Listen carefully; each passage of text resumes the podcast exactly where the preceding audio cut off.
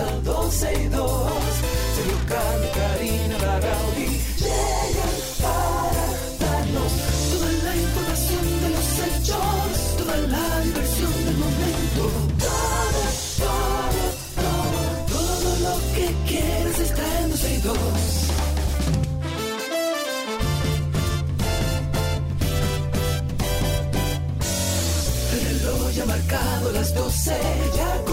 comienza 12 y 2.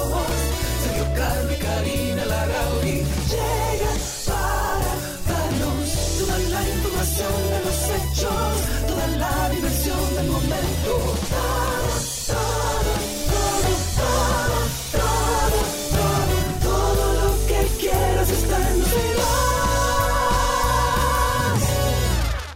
Bienvenidos a 12 y 2. Aquí estamos una vez más a través de 12 y 2 hasta las 2.30 de la tarde. Bienvenidos a todos los que sintonizan desde temprano con nosotros, a nuestra comunidad que la tenemos un poco abandonada. Para ellos toda nuestra gratitud y cariño. Estamos en esta semana, bueno, con algunas situaciones de viajes de Sergio y bueno, hay algunos de los medios por los que acostumbramos a estar que no estaremos ni en YouTube ni a través de Spaces, pero sí estamos en vivo a través de nuestra página 12y2.com, estamos en vivo a través de la página de la 91fm.com y por supuesto a través del día 91.3, donde quiera que estés.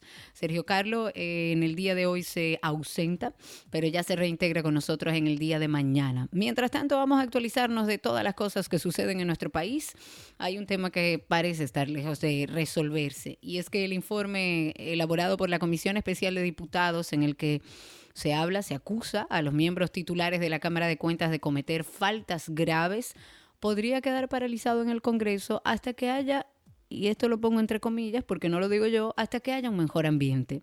Y ahí se logren ciertos acuerdos con la, con la oposición para ver si se puede aprobar la medida que busca eh, destituir a estos cinco funcionarios de, de, este organismo auditor. Y aunque ambos proyectos fueron prioridad para la, Cámara de, eh, para la Cámara de Diputados, el informe que recomienda un juicio político contra la Cámara de Cuentas y el tan debatido Código Penal van a quedar paralizados en el Poder Legislativo.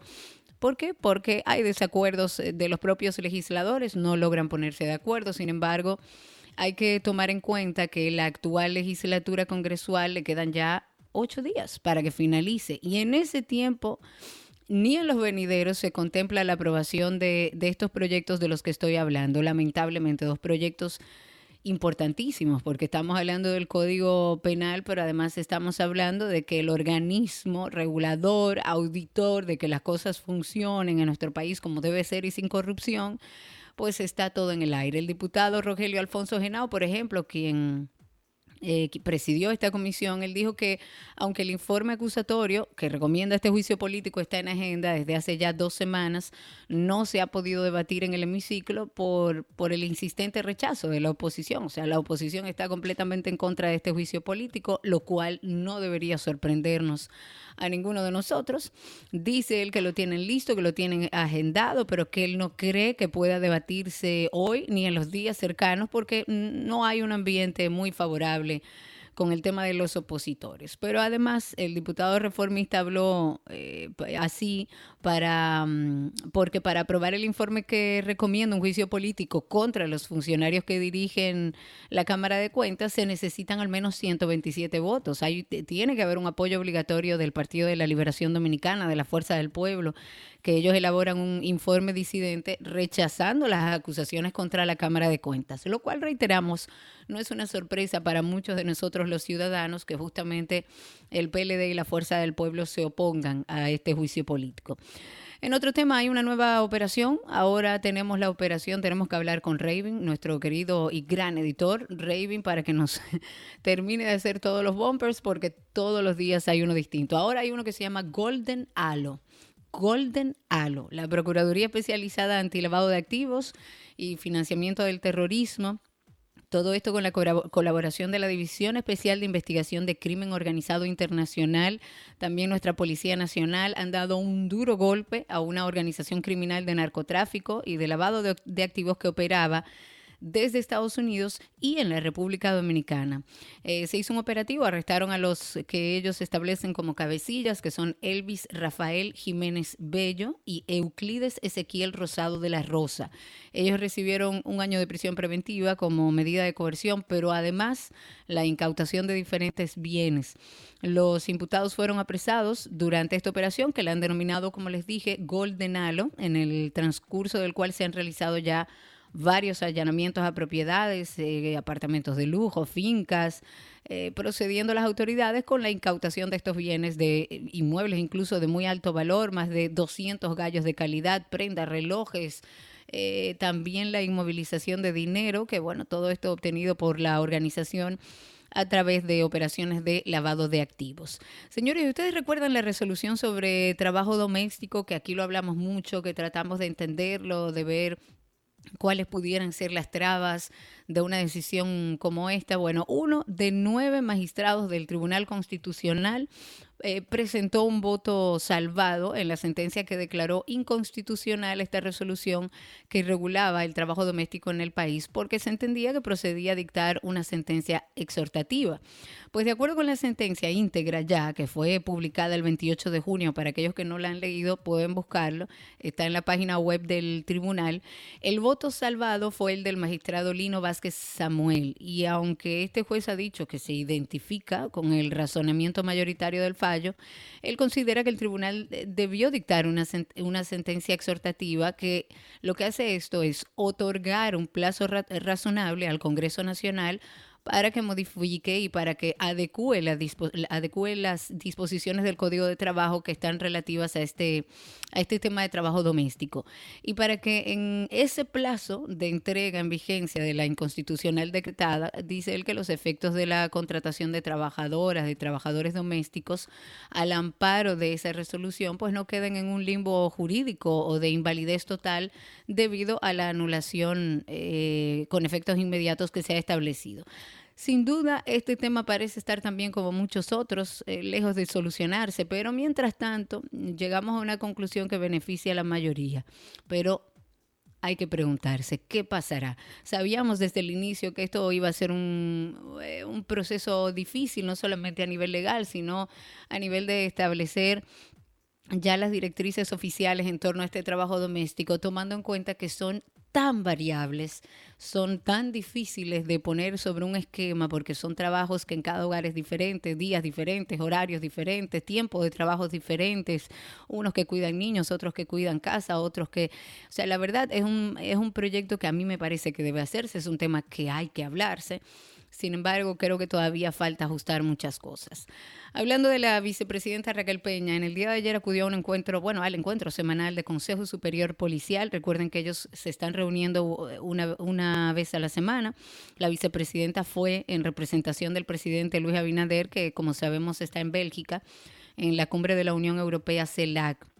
Y a su salida de este encuentro, la vicemandataria dijo que, fue un encuentro bastante productivo, eh, productivo, sin embargo, no dio muchos detalles de las novedades que presentaron los distintos organismos policiales. Y luego, en un documento de prensa, se, se dijo de acuerdo al primer informe estadístico, que la tasa de homicidios por cada 100.000 habitantes, que suma las muertes por conflictos sociales y delincuencia, se situó en un 12.5% en los primeros seis meses de este año en comparación con el año 2022, que fue de 13.2 en igual periodo. Este es el quinto encuentro que se reúne a los altos mandos policiales en la sede policial nacional para bueno, rendir cuentas de la situación actual de criminalidad y de inseguridad ciudadana. Me parece genial que esto sea un trabajo donde semanalmente se establezcan cómo se ha avanzado si no hemos avanzado. Las estadísticas siempre van mejorando, no necesariamente a la par con la sensación de inseguridad que vive el dominicano, pero Ojalá y se siga trabajando para controlar la criminalidad y la inseguridad ciudadana que hay en nuestro país. Ahora, una llamada que teníamos pendiente, la Cámara de Cuentas en la sesión del pasado martes declaró de urgencia, aprobó de hecho en dos sesiones consecutivas el proyecto de ley de Política Nacional Antidopaje. Esto es de la autoría del diputado Orlando Jorge, eh, Villegas. Eh, la adopción de las normas antidopajes, eh, lo que se dijo en su momento es que busca fortalecer la reputación de un país en el ámbito deportivo internacional, eh, ya que el dopaje, ustedes saben que es considerado una práctica eh, deshonesta, antiética, que habla de los valores fundamentales del deporte. Pues bueno, uno se adhiere a estas normas, los países demuestran su compromiso con la honestidad, el respeto, la igualdad, se mejora la imagen, el reconocimiento además en el contexto deportivo mundial. Pero queríamos ver qué tanto abarca esto, conocer un poco más sobre la pieza. Eh, hoy recibimos vía telefónica al diputado y bueno, proponente de esta pieza, nuestro amigo Orlando Jorge Villegas. Orlando, ¿cómo estás? Bienvenido. Hola Karina, ¿cómo estás? Buenas tardes. Gusto saludarte. Buenas tardes. Igual para ti, un placer saludarte. Cuéntanos un poco sobre esta ley de antidopaje en el país. Claro, mira, ahí sobre este año fuimos. ¿Sí me escuchas? Ahora sí te escucho, Orlando. Sí, sí. En marzo de este año fuimos notificados por la Organización Mundial de Antidopaje y sus representantes en la región y en República Dominicana de la urgencia en actualizar las normativas legislativas en materia de dopaje deportivo en la República Dominicana. Durante varios años no hemos estado a la altura de lo que la Organización Mundial Antidopaje le está exigiendo a sus miembros, en, no solamente en control de políticas de antidopaje, pero también en la institucionalidad de la agencia antidopaje de la República Dominicana, que pudiera tener un presupuesto designado para poder hacer las fiscalizaciones debidas y por eso, Karina, cada vez que aquí la, la WADA, como se llama por sus siglas, la World Anti-Doping Association, eh, venía a auditar la República Dominicana para poder cumplir de alguna manera, para que entiendas, lo que había que hacer era, la oficina que existía antes de la ley, tenía que recurrir al presupuesto de algunas federaciones para poder hacer entonces algunas pruebas aleatorias de materia de dopaje y presentarle algún nivel de resultado a la WADA. La WADA obviamente se dio cuenta de eso, nos hizo varias advertencias, y entre las advertencias, si esta ley no, si ese proyecto no se convertía en ley, para que tú entiendas el nivel de, digamos, el grado de, de, complejidad de este asunto, íbamos a recibir sanciones, como por ejemplo, el no poder ser sede de ninguna competencia de deporte olímpico en la República Dominicana. Eso incluye los centroamericanos del 2026, ¿verdad? En un supuesto que la ley no se hubiese aprobado. En segundo lugar, no íbamos a poder ir a competencias internacionales de deporte olímpico con el nombre de República Dominicana, la bandera tricolor y ninguno de los símbolos patrios. Íbamos a ir como Rusia, que últimamente ha participado. Nada, unos atletas que fueron, exacto. Y no, y ellos van con el nombre del Comité Olímpico Ruso y fíjate que no pueden usar la bandera. Exacto. Por las sanciones que precisamente la UADA les, impuso hace varios años. Y en tercer lugar, caer en una especie de lista negra de la UADA por la ausencia de las políticas y las auditorías y fiscalizaciones necesarias, es como tú caer en una especie de la lista de Interpol, que es difícil tú salir de ahí. Claro, una vez que entras no sales. Correcto. Entonces, ¿qué fue lo que nosotros planteamos en el proyecto de ley? Primero, actualizar la legislación en materia de, de dopaje, porque recuérdense, Karina, que la ley de deporte sigue siendo la del 2005. No hemos aprobado la nueva ley de deporte todavía, que es una deuda que tenemos eh, y tienen los legisladores, tenemos los legisladores con la República Dominicana. Pero como no está la ley actualizada, entonces sometimos este proyecto, se actualizan las normas en, de materia de política eh, de dopaje, se establecen sanciones para tanto los entrenadores como los atletas que obviamente violen eh, esta ley. Se crea la Agencia de Dopaje de la República Dominicana, un órgano que con un nivel de autonomía importante, de alguna manera está escrito al Ministerio de Deportes porque necesita un presupuesto del Ministerio de Deportes para poder ejecutar eh, básicamente las pruebas de dopaje que tiene que hacer recurrentemente.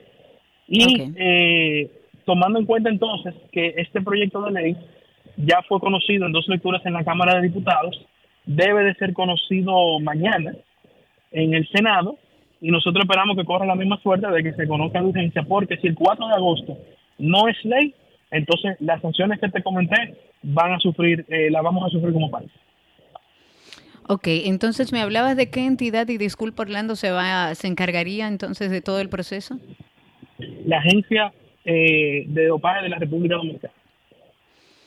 Ok, perfecto. Entonces, eh, eh, ¿cuáles son, y nos están preguntando a través de redes, las sustancias o métodos prohibidos según esta ley? Mira, la ley no establece, digamos, sustancias, porque ya eso la propia agencia en su reglamento tendrá que establecerlo, Tú sabes que eh, actualmente existe una oficina antidopaje que, como te digo, no tiene... Eh, vamos a decir dinero, o sea que no funciona.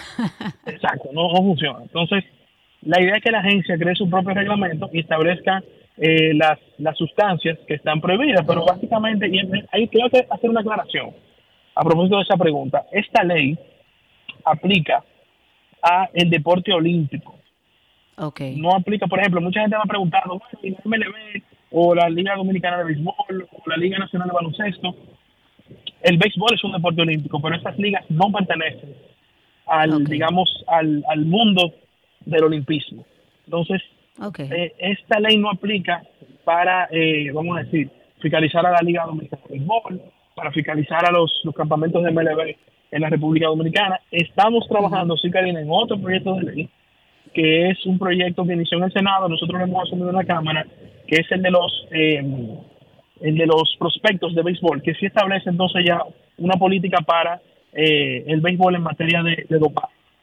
Ahora bien, okay. Eh, tú sabes que hay sustancias, desde hormonas, algunas sustancias también de, de, ¿cómo se llama? De, de estas que no son vitaminas, pero se inyectan eh, y de alguna manera te crean quizás un nivel mayor de resistencia o un nivel mayor de energía, que son las que normalmente internacionalmente se prohíben, eh, dependiendo del deporte. Entonces, eh, ya le toca a la agencia en su reglamento, como toda ley después tiene un reglamento, establecer cuáles sustancias estarán prohibidas. Orlando, y te voy a hacer dos preguntitas más porque sé que estás complicado de tiempo, pero primero, em, ¿se va a trabajar a la par eh, quizás promoviendo la educación y generando un poco de conciencia sobre este tema del dopaje en el deporte, digo, como, como parte de esta legislación? Mira, en la, legislación no establece, digamos, la no establece per se un mecanismo de educación, sin embargo, es el rol de la agencia eh, establecer que se pueda educar al atleta en cuanto a los peligros de, de las sustancias que te engañan y después entonces ocurre eh, tanto la sanción de la agencia, pero también el propio daño al cuerpo, que eso es muy importante. Eh, la cantidad, Karina, de atletas con gran talento que se dejan engañar, eh, ya sea por entrenadores, asesores médicos, y que señores, yo he visto, por volverte al tema de la pelota, pelotero que se la daña más con un gran talento. Pero claro. Y, más nunca vuelven a poder lanzar la pelota. Entonces, mira, hay una son sustancias complejas. Hay una gran falta de educación en ese sentido. Porque aquí, Karina, cualquiera que te agarra a un atleta con cierto talento, te voy a asesorar, voy a ser tu entrenador, y arranca y te mete en la cabeza, tienes que meterte esto o puyarte esto, ya sabemos cuál es el resultado. O sea, la verdad es, Karina, que en el país tenemos un problema con eso, esa es la verdad. Y tenemos que ponerlo en control y me parece bien que exista esta ley antidopaje. No te puedo dejar ir, eh, Orlando, sin que nos cuentes qué ha pasado con Alerta Amber, que no hemos oído de eso. Seguimos viendo personas desaparecidas y todavía no existe eh, una fórmula, un accionar, un protocolo para personas desaparecidas en nuestro país. Recuerdo que aquella vez lo, lo recibimos con muchísimo, eh, digamos, beneplácito porque hacía falta. ¿Qué ha pasado con eso?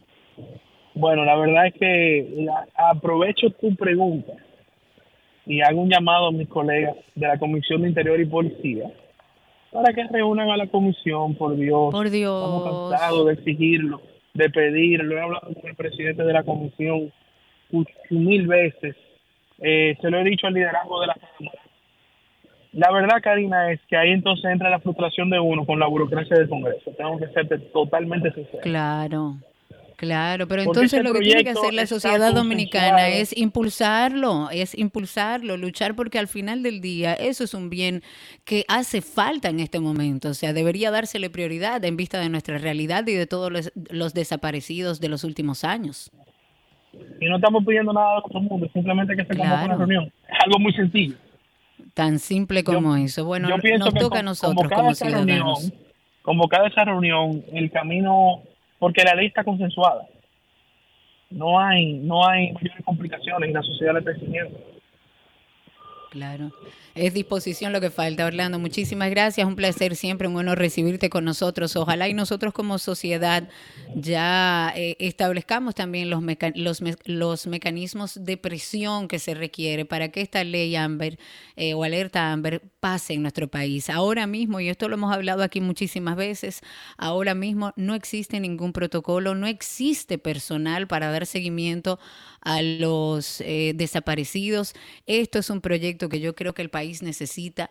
Nos quedan ocho días de esta legislatura, pero ojalá podamos prestarle atención y que nosotros como sociedad y a través de los medios que tenemos todos hoy en día, porque las redes sociales son medios, empecemos a exigir incluso a aquellos que hoy todavía tienen un familiar perdido, deberían impulsar y exigir al gobierno que se establezca y que pueda correr esto en la legislatura para que tengamos por lo menos un mecanismo claro de qué es lo que hay que hacer cuando una persona eh, se desaparece en nuestro país. En otro tema, hablemos de las exportaciones de zonas francas, eh, que las dominicanas alcanzaron 4.038 millones de dólares en el primer semestre del año. Esto es un récord para el país. Eh, sobre todo con los datos ofrecidos en el día de hoy por Adozona, que es la Asociación Dominicana de Zonas Francas. Esto supone una subida del 2.9% con respecto a las exportaciones de enero y junio del año pasado, que el monto fue de 3.925 millones de dólares. Eh, las exportaciones de este sector, por ejemplo, en el primer eh, semestre, em, representaron eh, el 64.8% del total exportado por el país entre enero y junio. En temas internacionales, agentes de la Policía Nacional en Madrid desmantelaron un grupo criminal en Madrid dedicado presuntamente al tráfico de armas, vinculado además a la actividad de grupos organizados y violentos que pertenecen a los Dominican Don't Play. De acuerdo con un comunicado de la policía en Madrid el pasado martes 11 de julio, se llevó a cabo una operación mediante la entrada y registro en cuatro inmuebles de Madrid. Hay dos viviendas, hay un trastero, como le llaman ellos, y un local. Y en esa operación, dos personas fueron detenidas por su presunta participación en delitos de tenencia y tráfico ilícito de armas de fuego prohibidas. También tenencia ilícita de municiones, tráfico de sustancias de estupefacientes, blanqueo de capitales todo esto dentro de este grupo criminal. Pero además, una mujer ha sido investigada por colaborar con los delitos de tráfico de sustancias y también blanqueo de capitales y pertenecientes a un grupo criminal. Eso es en Madrid y son de estos grupos organizados violentos que le llaman allá Dominican Don't Play.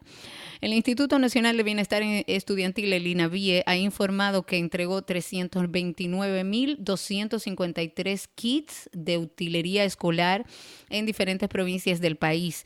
Esto a más de un mes para el inicio oficial del año lectivo. El INAVIE dijo que esa cantidad representa más del 50% del total de los 650.000 kits que deben ser distribuidos este año a casi 5.000 centros educativos. Y desde, la, desde INAVIE dijeron que en las escuelas de la zona fronteriza ahí se identifican los mayores índices de vulnerabilidad, lo cual no es una sorpresa. El INAVI estuvo hablando, bueno, explicando que se ha entregado el 100% de los kits a los centros del sistema educativo público en esa localidad específicamente. También dentro del comunicado que nos han hecho llegar, eh, habla de que han sido impactadas las provincias de Bauruco, Independencia, Elías Piña, Santiago Rodríguez, Dajabón, Montecristi y Pedernales. Pero también se han entregado útiles de acuerdo con las cantidades parciales que corresponden a otra parte del país, en este caso Puerto Plata, Valverde, Espaillat y toda esa zona. En otro tema, ya para ir finalizando esta parte introductoria, el Programa Mundial de Alimentos de Naciones o de Alimentos de Naciones Unidas anunció en el día de ayer que se está enfrentando una escasez de fondos y que no podrá ayudar a 100.000 personas en Haití este mes que necesitan ayuda urgentemente. Hubo un recorte del 25% que se realiza, pese a que 4.9 millones de personas, que es una cantidad de récord, en el país de casi, 11 millones de habitantes necesitan ayuda para hallar alimentos. Eso es parte de lo que dice la agencia.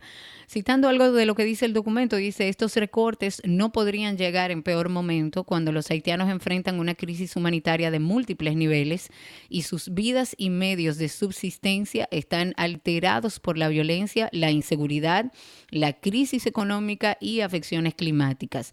Eso dijo el director de la agencia para Haití. La agencia ha advertido que su plan de respuesta para Haití solo está financiado en un 16% y que no podrá proporcionar alimentos a un total de 750 mil haitianos si no obtiene los 121 millones de dólares de ahora hasta fin de año. Dice ellos que a menos que reciban fondos inmediatos, no se pueden descartar más recortes devastadores. Seguimos con el tema de Haití. Nuestro presidente en escenarios internacionales abogando por la unión para ver cómo se soluciona el problema de Haití o por lo menos cómo le devolvemos un poco la estabilidad.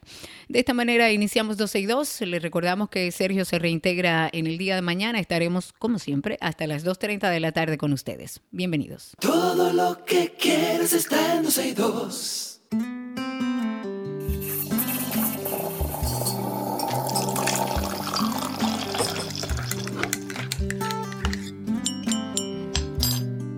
Ahí suena la cucharita de nuestro cafecito de las 12 que siempre compartimos con ustedes. La idea de siempre es que nos llamen, nos digan cómo fue ese café de esta mañana. Yo de hecho voy por el segundo ya, por mi segunda jarra de café negro y sin azúcar. Ustedes coméntenos cómo se lo beben, cuál es su truquito del café, con qué noticias se levantó al 829-236-9856.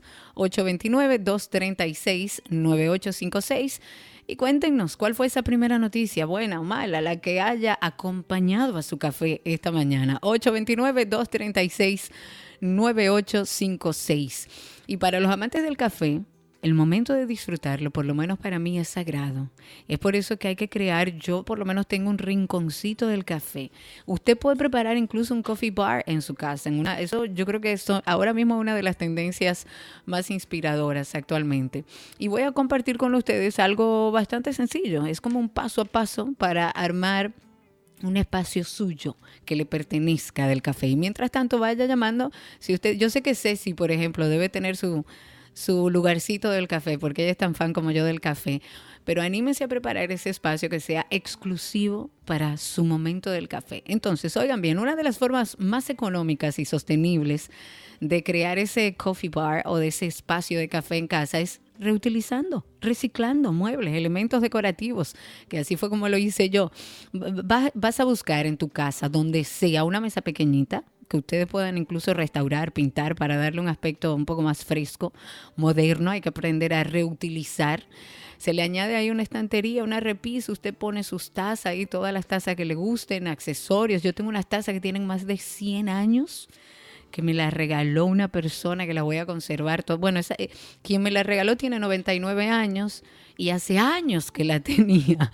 O sea que tiene todos los años del mundo. Pero bueno, ustedes van a armar ahí una estantería, una repisa, ustedes exhiben sus tazas, sus accesorios y esto lo puedes encontrar en cualquier ferretería. Si tienes algún tarro de vidrio vacío, utilízalo, almacena, almacena ahí el café en grano, el azúcar, eh, puedes incluso con una impresora darle un toque personal. Si tienes tu esquinita, llama al 829-236-9856. 829-236-9856.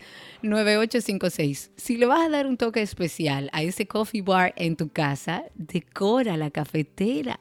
Yo tengo cafeteras pintadas por muchísimos artistas dominicanos y de hecho en Café Santo Domingo venden todo tipo de grecas de diferentes colores, de diferentes formas, incluso hay una eléctrica súper práctica.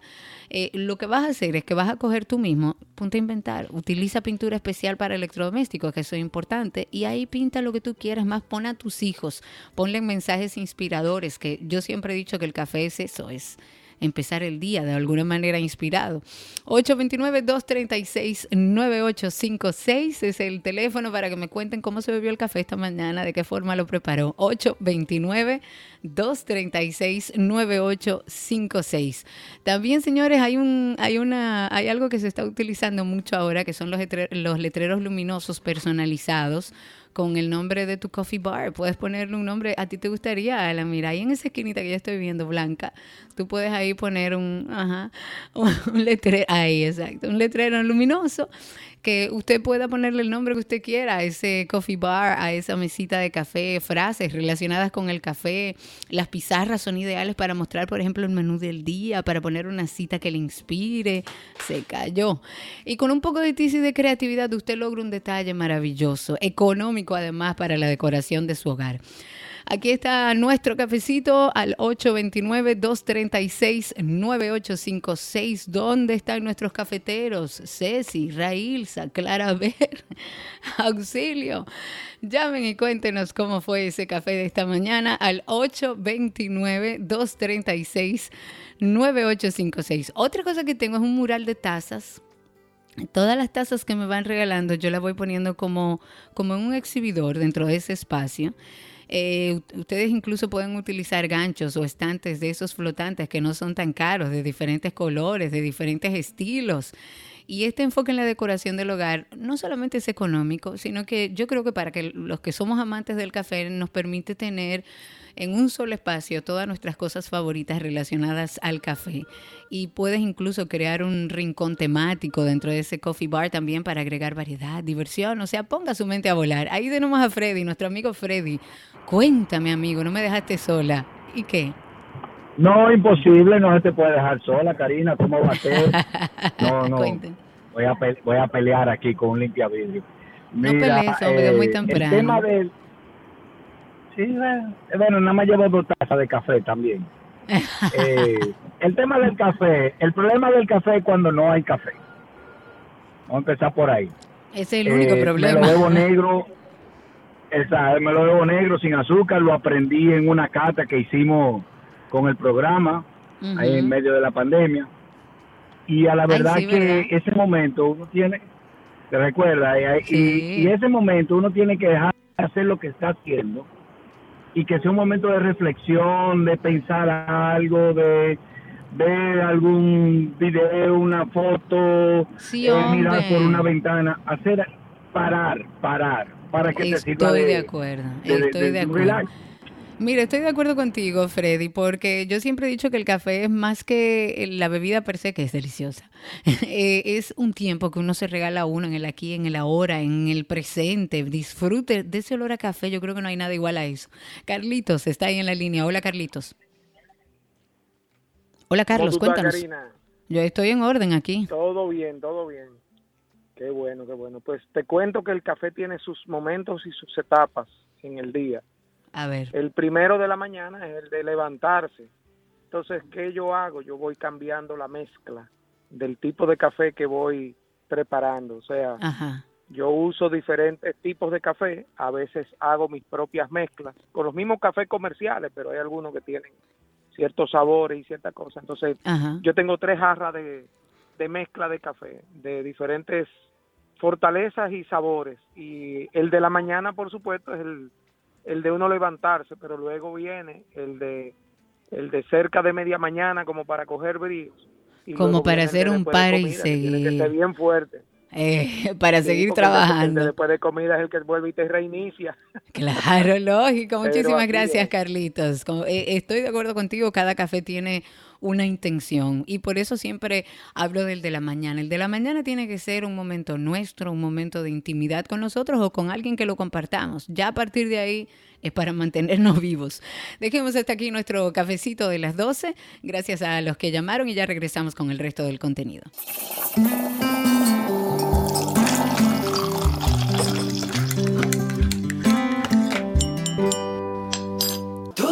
Lo que quieres está en 12 y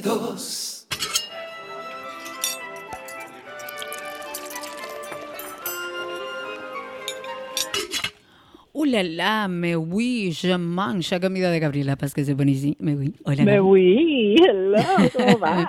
Hello, darling. ¿Todo bien por aquí? Vamos a comer. Yo con un hambre, amiga. Dios mío, vamos a hablar de comida. Hace unos días me escribieron eso. Uno con un hambre aquí, ustedes poniendo a uno rápido en la calle con estos tapones. Cállate, que lo que no saben es que uno mismo, hablando, le da hambre. Muchas veces, Gaby, Gaby la boca se le agua haciendo la misma receta y tiene que parar. Pero bueno, perdón a aquellos que andan con hambre como yo. Vamos a continuar esta semana de recetas con camarones. Hoy, ¿qué preparamos, Gaby?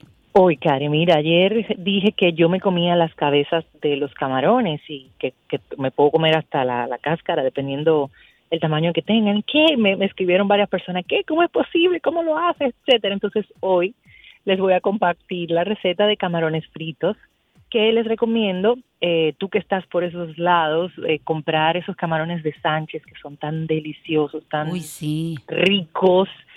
Eh, y vamos a utilizarlo de un tamaño que si fuera, recuerden que ayer les estuve diciendo que según el tamaño es la cantidad por libras, y un tamaño súper buenísimo sería 16-20 para hacer esta receta. Les recomiendo sí utilizar estos camarones frescos porque vamos a comernos la cabeza, que de eso es que se trata necesitamos una libra de camarones, dos limones para utilizar el zumo de, estos. Vamos a necesitar una cucharada de un mix de hierba, le puedo recomendar voilà, o puede ser eh, orégano eh, criollo que va muy bien con, con esto. También un poquito de sal, una taza de harina, una taza de mm, fécula de maíz y aceite para freír. Así tan fácil como lo oyes. Cuando suba mi, cuando suba la receta le voy a poner una salsa que pueden hacer para, para estos eh, camarones. Lo primero es, vamos a cortar el camarón, a separar la cabeza de la cola. La cola la vamos a limpiar, la cabeza la vamos a dejar intacta, pero si tiene unas antenitas largas que, que parece como si fueran un, cabello. por favor, quítesela, se lo agradezco. Exacto. Pero eso nada más. Entonces, eh, la cabeza tiene algunas veces como un, líquido que va a drenar solo. Entonces va a separar las cabezas de las colas en diferentes recipientes. Y esto eh, lo que va a hacer es que lo va a agregar el zumo de limón a cada uno de los, de los recipientes, un, limón para cada uno, y le vas, y vas a sazonar esto con sal y un poquito de pimienta. Entonces va a mezclar la harina con la fécula de maíz le va a incorporar ya sea el o el orégano que usted haya elegido o puede ser simplemente sal y pimienta. Vamos a sazonar un poco eh, esta mezcla y vamos a pasar las colas de los camarones y las cabezas de los camarones eh, por esta mezcla de harina y fécula de maíz. En un caldero es una, es una fritura sumergida o en una ollita con, un, con aceite para freír bien caliente, va a agregar las cabezas y va a freír también las colitas. Luego va a retirar, preferiblemente como con una espumadera para sacar todo el aceite, lo coloca sobre un papel absorbente, lo sirve con una salsita tártara, con más limón o con una mayonesa simple y voilà. Créanme que son deliciosas, deliciosas, deliciosas. Deliciosa. Ustedes pueden conseguir esta receta en nuestra página 12y2.com. Recuerden que Gaby siempre carga las recetas en su perfil de Instagram. Además, ahí tienen muchísimas recetas para curiosear cuando quiera cocinar. Síganla como Gabriela con doble L, gabriela.reginato. Y no olviden también las cuentas de Voilà RD, que son los potes mágicos, y Voilà Café ahí en Altos de Chabón. Gaby, gracias un beso enorme y sigo en sintonía. Chao, chao. Gracias, Gaby. Un beso grande y hasta aquí nuestra receta del día con Gabriela Reginato.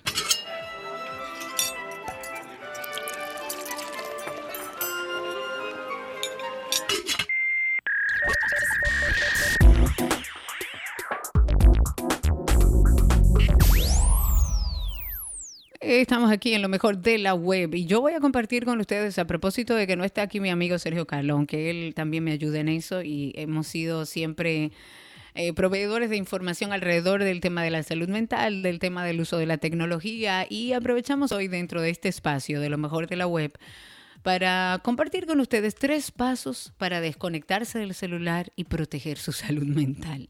Porque la tecnología no es mala, sino el uso que hacemos de ella. Entonces, en el paso uno, cuestionar por qué se desea la desconexión. El argumento más común para empezar a tener como actitudes hacia la desconexión está relacionado con la cantidad de horas que nosotros y que una persona puede pasar viendo una pantalla y como el contenido puede generar problemas cognitivos como la reducción de la atención, ansiedad, depresión. Esto ya está estudiado. De hecho, hay un estudio que se publicó en el año 2019 que se llamaba Pantallas Adolescentes y Bienestar Psicológico, evidencia de tres estudios de diarios de uso del tiempo. Así se llama el estudio y habla que en realidad el tiempo que los jóvenes pueden pasar en el celular no tiene un impacto significativo en su salud mental. De ser el caso, el inconveniente podría estar más relacionado a lo que se ve en la pantalla que al tiempo que le dedican. En redes sociales como por ejemplo TikTok se han viralizado videos de creadores de contenido que difunden supuestos consejos de salud mental para personas con déficit de atención, con depresión, con bipolaridad, bueno, entre otros trastornos, lo que puede resultar en no acudir donde un especialista. En el paso 2 es bueno establecer límites saludables. Si los usuarios ya han detectado qué es lo que les genera la incomodidad, qué le afecta directa o indirectamente a su salud o a su tiempo de trabajo, a que su vida funcione normalmente, este paso para desconectarse no solo de los celulares, sino de otros dispositivos, es empezar a poner límites a los estímulos negativos para tener mayor control sobre lo que se ve en redes sociales y cómo esto impacta en el estado emocional de cada uno de nosotros.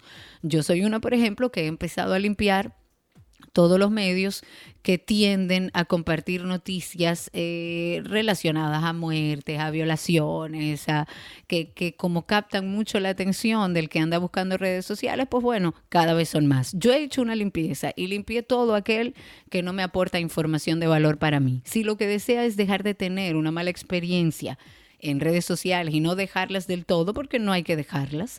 Cada plataforma incluso tiene su propio sistema. Usted puede silenciar, usted puede bloquear, usted puede reportar e incluso silenciar palabras en comentarios o mensajes eh, que son algunas de las alternativas que ustedes pueden utilizar para cada uno de los casos.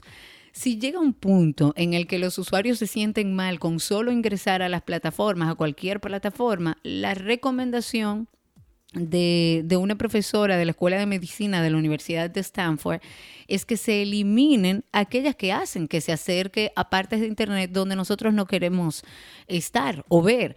Pueden incluso hacer una lista específica de cosas que quieran hacer durante una sesión y, y, y manténganse firmes en ellas. Usted dice, no, yo lo que quiero ver de contenido en las redes sociales es esto, esto, esto y esto. Lo demás sáquelo de su vida. No, ya demasiados estímulos negativos tenemos como para también tenerlo a través de redes sociales sin siquiera andar buscándolo. Y para finalizar, rompa la costumbre. Una vez que se haya ya entrenado medianamente en esa disciplina para hacer cosas puntuales en Internet en lugar de constantemente asignarse más actividades de ocio sobre la marcha, los usuarios van a poder intentar también enseñarse a sí mismos a romper los hábitos digitales que no necesariamente son provechosos o saludables. En lugar de pasar varios minutos e incluso horas deslizando el dedo sobre la pantalla, podrían empezar a desarrollar la costumbre de leer un libro físico sobre un tema de interés o hasta un libro digital puede ser, porque tiene un mejor impacto para su salud mental. Estas tres, estos tres pasos o recomendaciones son cosas que ya nosotros sabemos, pero que nos cuesta aplicar. Se la vamos a dejar en nuestra página 12y2.com dentro del enlace de lo mejor de la web para que ustedes puedan eh, por ahí explorarlo. Pero también hay muchísima otra información que pueden conseguir y establecer periodos sanos de contacto con la tecnología. No significa que no la vamos a usar, pero sí que le vamos a prestar atención para que en términos de nuestra salud mental, pues no nos afecte. Todo esto en nuestra página, tenemos una revista digital en formato eh, bueno, todo lo que comentamos en formato digital en 12y2.com y hasta aquí lo mejor de la web.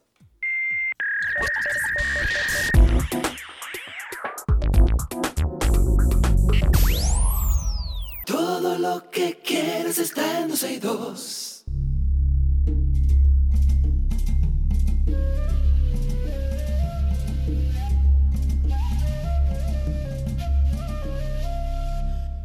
Estamos en uno de nuestros segmentos favoritos, el mío favorito, nuestro segmento verde. Hoy vamos a hablar, perdón, hoy vamos a hablar de algo interesantísimo, de proyectos lindísimos que están surgiendo por ahí. Recibimos a Sayuris Bonet, ella es la gerente de Una Vaina Verde, y junto a ella vamos a conocer los detalles del Corito Verde 2023. Sayuris, ¿cómo estás? Genial. ¿Y tú? Lo pronunciaste perfecto, Karina. Ay, gracias. Cuéntame un poco, ¿qué es la Vaina Verde? Vamos a empezar por ahí. Una Vaina Verde es una empresa social dominicana que educa y asesora en sostenibilidad. Básicamente aplatanando toda esa teoría que hay por ahí de sostenibilidad y llevándola a la práctica, que la gente entienda que sí puede cuidar el planeta y seguir viviendo. Claro, por Dios, que la gente... Eh, eh óyeme, yo creo que es más fácil. Y cuéntanos un poco sobre este corito que ustedes hacen y para este año 2023 que vamos a tener. El Corito Verde es el evento principal de Una Vaina Verde durante el año. Esta es la tercera edición, tercer año consecutivo. Y es, es, el pasadía familiar para que la gente aprenda de sostenibilidad mientras se divierte, sin importar la edad. Niños, adultos mayores, los que tienen juventud acumulada. Y se diviertan, jueguen, beben, coman. Juventud acumulada, yo tengo de eso de sobra. Esa es la idea, que la gente no sienta que va a tomar una clase, sobre todo un domingo, que va a ir a algo aburrido, sino que sin darse cuenta aprenda de sostenibilidad, pero de forma experimental, porque está viviendo algo y está expuesto a algo. Claro. Ok, entonces cuéntame un poco cómo es que va a ser todo esto para que la gente entienda. El evento es el domingo 23 de julio de 1 de la tarde a 8 de la noche. Es todo un pasatarde familiar y tenemos muchas actividades que van en complementario. Por ejemplo, la gente puede decidir, y en simultáneo, la gente puede decidir, mira, yo quiero participar en un conversado que va a haber de crianza responsable, o yo quiero participar en otro conversado de movilidad sostenible, o yo quiero hacer un taller de coctelería sostenible o una cata de cerveza artesanal o yo quiero pintar mejor aquí en esta camba, o yo quiero ver el sol de forma segura con telescopios con la Sociedad Astronómica Dominicana. O sea que hay muchas cosas pasando en simultáneo donde la gente va a aprender o participar en un rally y aprender de paradas temáticas de turismo sostenible, de agricultura, de compras responsables y demás. ¿Y esto es para toda la familia? O sea, pueden ir los más pequeños, los perros, los gatos, todo el mundo que quiera. Sí, puede ir toda la familia, incluso de 1 a 6 años es totalmente gratis. Genial. ¿Y dónde nosotros podemos conocer y tener más, información sobre el Corito Verde? En las redes sociales de arroba una vaina verde, en todas las plataformas digitales o en nuestra página web www.unavainaverde.com.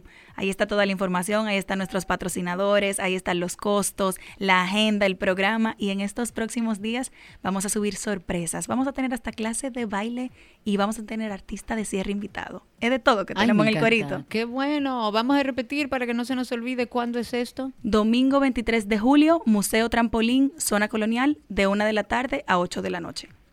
Ahí estaremos. Me encanta el Corito Verde 2023. Sigan la cuenta de arroba una vaina verde. Sayuris, muchísimas gracias. A ustedes por el espacio. Un abrazo y hasta aquí nuestro segmento favorito, verde. Ya regresamos.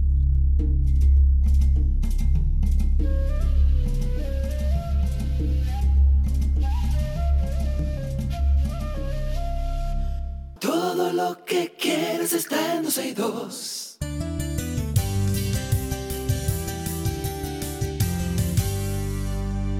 Estamos en una conversación interesante. Recibimos en cabina a Nicole Portes. Ella es gerente de mercadeo de la Fabril y junto a ella vamos a conocer los detalles de la nueva promoción de aceite La Joya Pimpea tu cocina. Nicole, bienvenida. Muchísimas gracias. Gracias por permitirnos este espacio para nosotros eh, comentar un poquito de esta nueva iniciativa que tiene Aceite La Joya para todos. Eh, la verdad es que nuevamente venimos a cambiar la vida de seis familias regalándole o pimpiándole su cocina. Y cuando hablo de pimpear, me refiero a cambiarle nevera, estufa, extractor, bebedero, o sea, licuadora, todo lo que cualquier persona quisiera para tener una cocina totalmente equipada.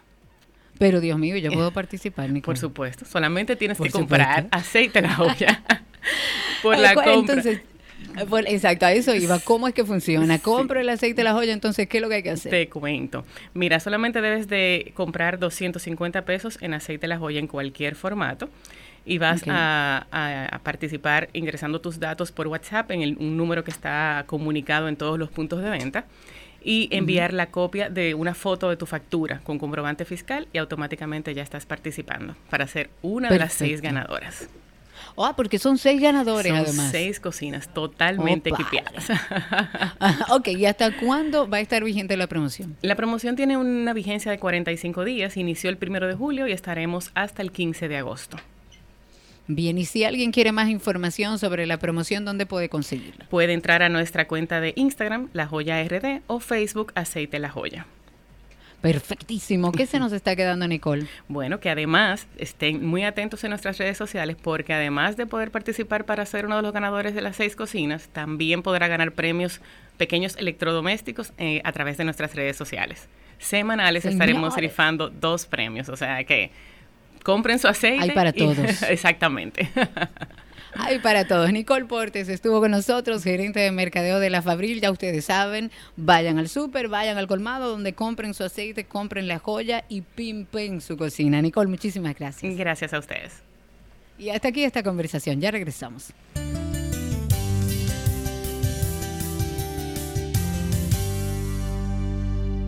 Todo lo que quieres está en 12 y 2.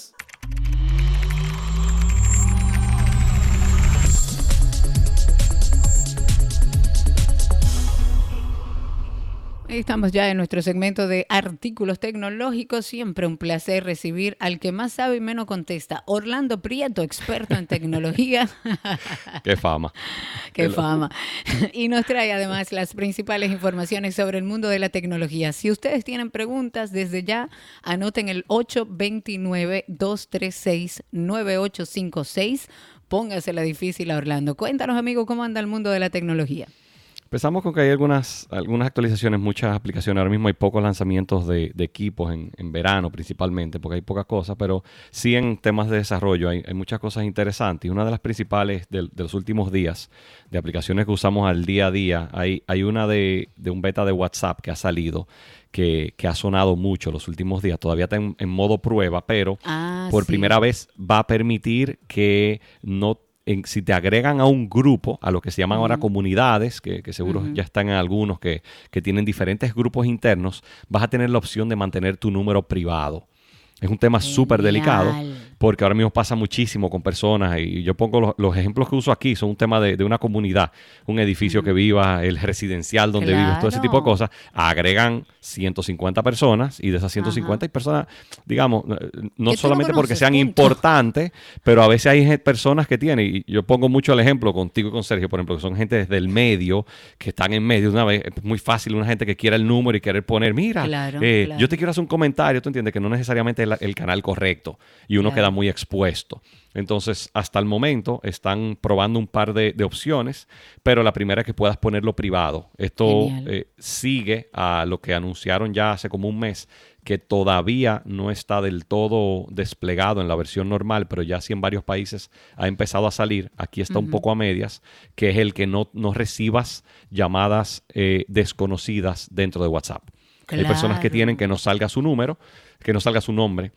Entonces ya existe la opción, aquí todavía hay muchas personas que no le sale porque han ido haciendo despliegue por partes, pero de que puedas evitar el que un número desconocido, pues no es lo mismo un número desconocido de, de alguien cuando te llama de un 809 que cuando te salen aquí, que te salen números de, de Rusia, España, Ucrania, donde sea. son estafas. Exactamente. Y, sí, hay muchos que también son por los canales de conexión, pero las personas tienen la opción. Cuando digo canales de conexión es porque la forma en la que se rutean las llamadas por temas de costo. Ahora mismo hay muchas telefónicas que lo hacen por algunas vías, pero el que sea por WhatsApp nunca es la, digamos, la correcta, a menos que yo ande específicamente detrás de ti. Entonces, claro, y una cosa que me viene a la cabeza, una pregunta, eh, ¿cómo va a ser la funcionalidad? O sea, imagínate que tú armaste un grupo de 50 personas y me incluiste. ¿Cómo yo, si quiero entrar en el grupo, pero que mi, teléfono no sea visibilizado, o sea, te va a dar una opción? la opción no la da el grupo, sino la opción la pones tú en tus preferencias. Tú puedes ahora ah, mismo poner en cualquier grupo que a mí me, me, ingresen, tú no vas a enseñar mi número tú vas a ah, enseñar mi nombre. Se estima ahora mismo, las personas que, más saben de esto y, principalmente las personas que siguen muy de cerca el desarrollo de WhatsApp, esto es algo que tenemos cerca de un año. Eh, que yo le he mencionado aquí muchas veces y entiendo que es el, donde deberían de ir, pero tiene un tema conceptual difícil de hacer y es que no sea el número tu única forma de configuración. El mejor ejemplo es el de Telegram, que tiene usuario. Tú puedes tener tu número, pero puedes tener un usuario.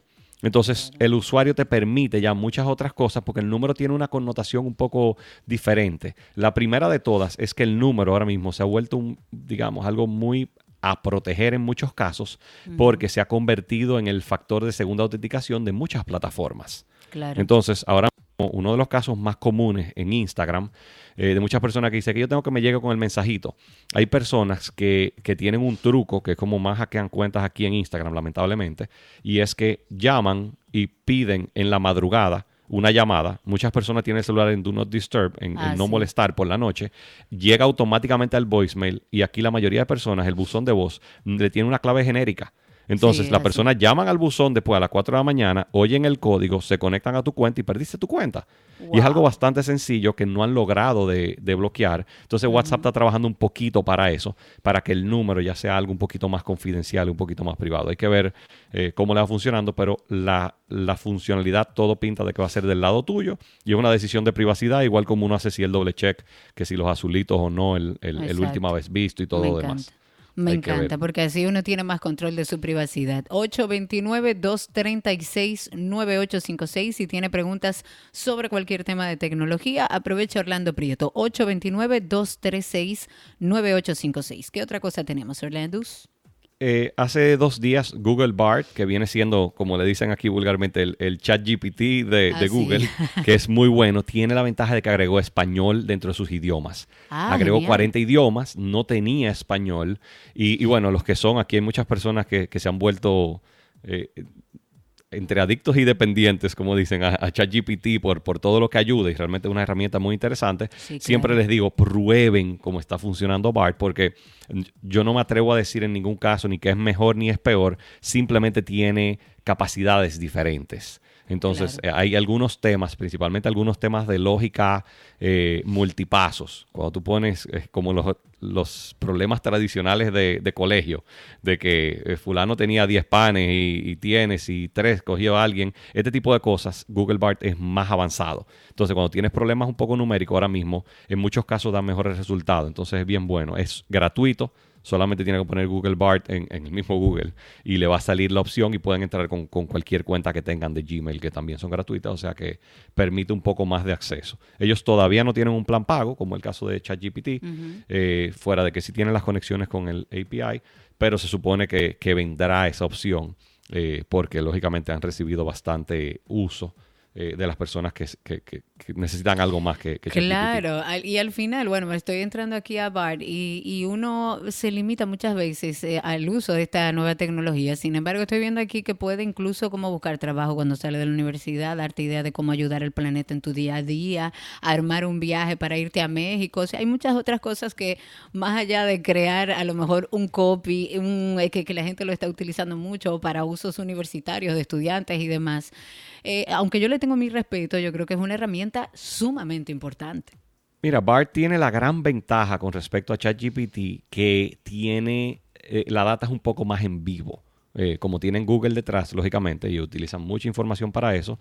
tú que mencionas el tema de, de, que tiene un poco de miedo, la privacidad es muy importante, entiéndase. Eh, hay muchas empresas que están aclarando ahora mismo, no le haga una consulta específica de una empresa, de mira, trabajo para tal empresa, hago esto y esto, eh, que tú me recomiendas en este caso, y le pones las premisas. Eh, es un tema súper delicado porque han existido casos en los que utiliza esa data para dar otra respuesta a otra persona y ahí se han compartido algunos detalles confidenciales quizás de una empresa. Pero para temas así mismo, como el ejemplo que tú pusiste, prepárame un, cuáles son las 10 mejores cosas que debo hacer, no culinarias en un viaje a México y él empieza a decirte cosas muy interesantes ya, que no son búsquedas, que en, una búsqueda de, Google tradicional, quizás tú vas a encontrar los 10 mejores restaurantes, las 10 mejores aventuras, eh, los 10 mejores museos, pero, pero a veces no aparecen cosas tan específicas como enséñamelo en general. Y tú le puedes poner cosas específicas como me gustan, las actividades que me gustan son aventureras y culturales. Entonces ya te va a quitar todo lo que no tiene que ver con eso y ya es algo, digamos, lo que uno hace viendo 10 páginas, él te lo va a dar en un solo artículo. sí, la verdad es que es, para eso es increíble, lo he probado y es increíble. ¿Qué otra cosa tenemos, Orlando? Sigo, bueno, siguiendo por la misma línea de AI, eh, ahora mismo hay un tema súper controversial con todo lo que tiene que ver con, con la huelga de, escritores y ahora de actores. Ah, y, y, el fin de semana tuve viendo, tuve la oportunidad de ver unos artículos muy interesantes de cómo de cuál es el punto que dicen los escritores, que a veces uno dice, mira, eh, creo que en la prensa han enfocado mucho el tema del, de los pagos y demás, pero me pareció súper interesante que uno de los pilares más importantes de los que ellos están conversando es todo el tema de la inteligencia artificial. Pero claro. Uno de los ejemplos que puso uno de ellos, que me pareció eh, bastante puntual, es que han tomado, tienen tantas cosas publicadas de capítulos de series, películas y todo lo que hacen, que han hecho demostraciones ellos mismos públicas donde con un sistema de inteligencia artificial, tipo un chat GPT o un BART, como mencionamos, ellos están poniendo, eh, toma estos 10 años de como yo he escrito y dicen, escríbeme un capítulo nuevo, eh, como si lo hubiera escrito yo. Y ellos mismos dicen, parece que lo escribí yo y no lo recuerdo. Como que entonces es un tema súper delicado, en la forma que es. Pues lógicamente, aunque se mantiene dentro de un mismo contexto y no va evolucionando, como realmente pasa con los escritores que van evolucionando con el tiempo y teniendo ideas diferentes, por lo menos en un corto plazo, esto hace que, eh, lo que están tratando de poner como que esto sea un plagio. Entonces es un tema un poquito eh, delicado, pero han ido, han ido tratando de evolucionarlo un poco a ver de qué forma eh, lo agregan y lo ponen. Ok, ahí tenemos a Humberto en la línea que tiene una pregunta, un comentario para ti. Adelante, Humberto.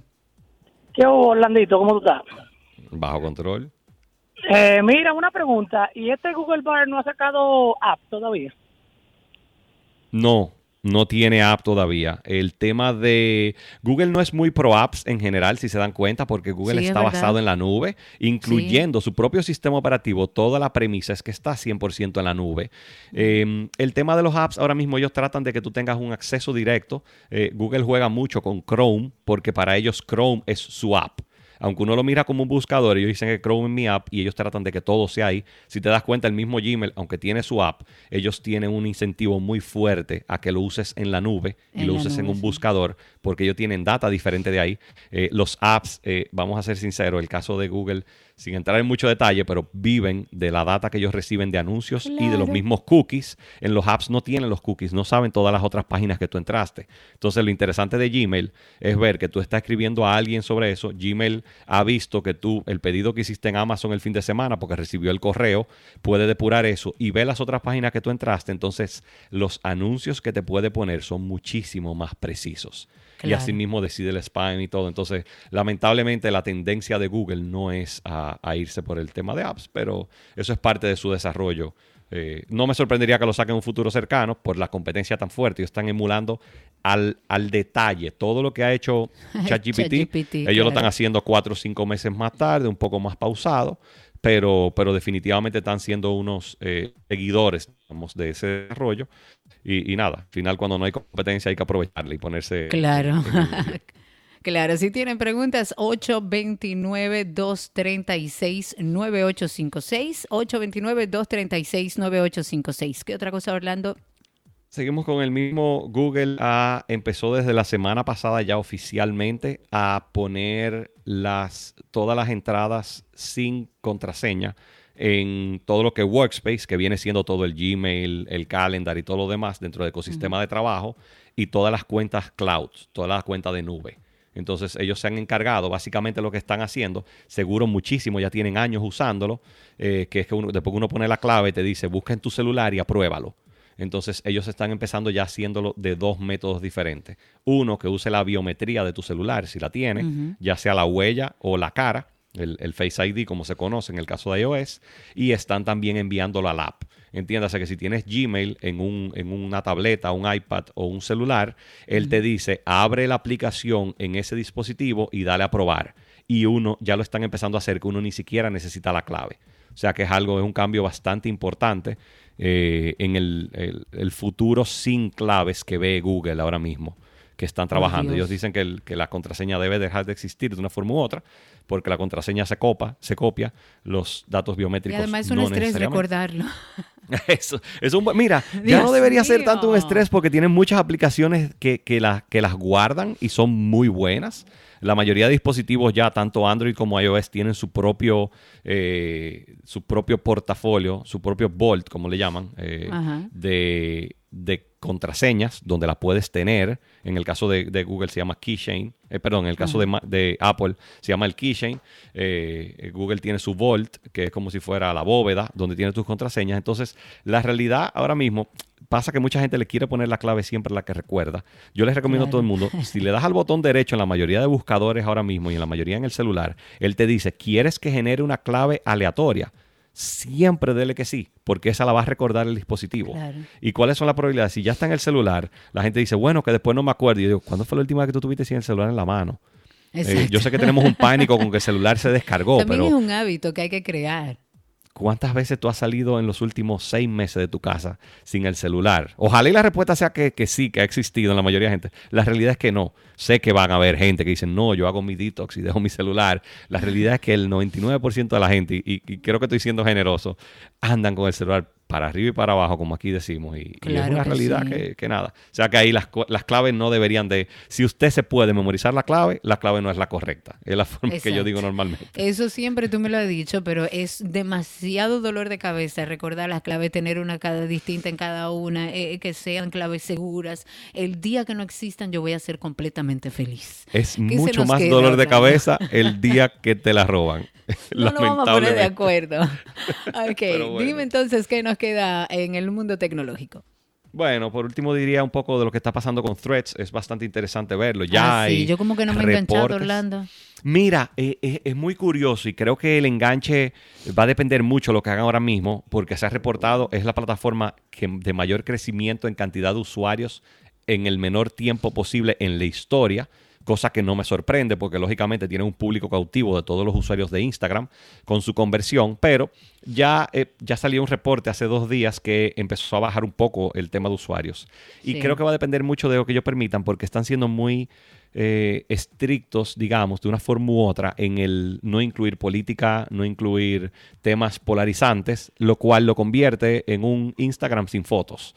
La realidad de Twitter es que en Twitter la gente es quien es eh, eh, ya sea con nombre o sin, ya sea con nombre o anónimo, pero la realidad es que en Twitter la gente es muy abierta en la forma y quizás eso es fruto de lo que ha sido Twitter, eh, sea para bueno o para mal.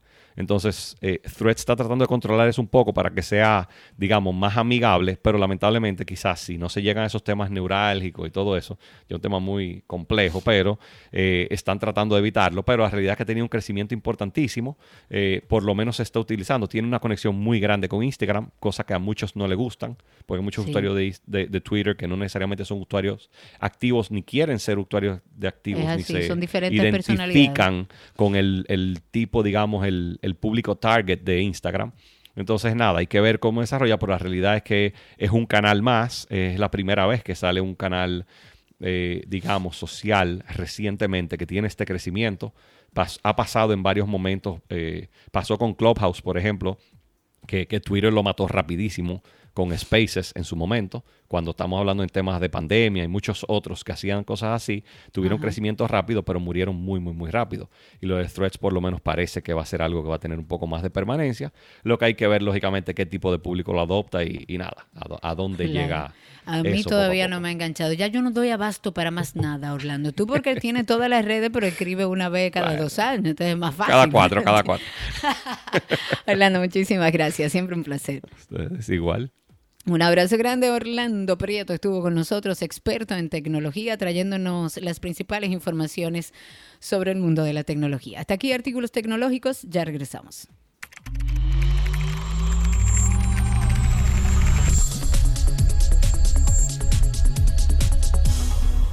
Todo lo que quieres está en dos.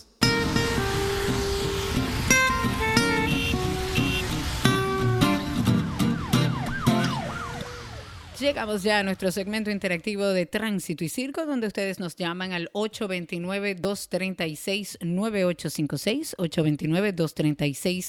829-236-9856 y nos cuentan cómo está la calle, cómo está el tránsito, cómo andan los motores, cómo andan los vehículos pesados, los carros públicos hoy en la calle. 829-236-9856 es el teléfono aquí en cabina. Recuerden que a través también de Twitter. Pueden por ahí escribirnos, hacernos eh, sus comentarios sobre tránsito y circo y estamos siempre por ahí. Dice poeta de corazón, necesito tránsito y circo fast para el desahogo. Poeta, llame al 829-236-9856. Si no, mande el teléfono y lo llamamos porque de eso se trata. Vamos hacer como una catarsis.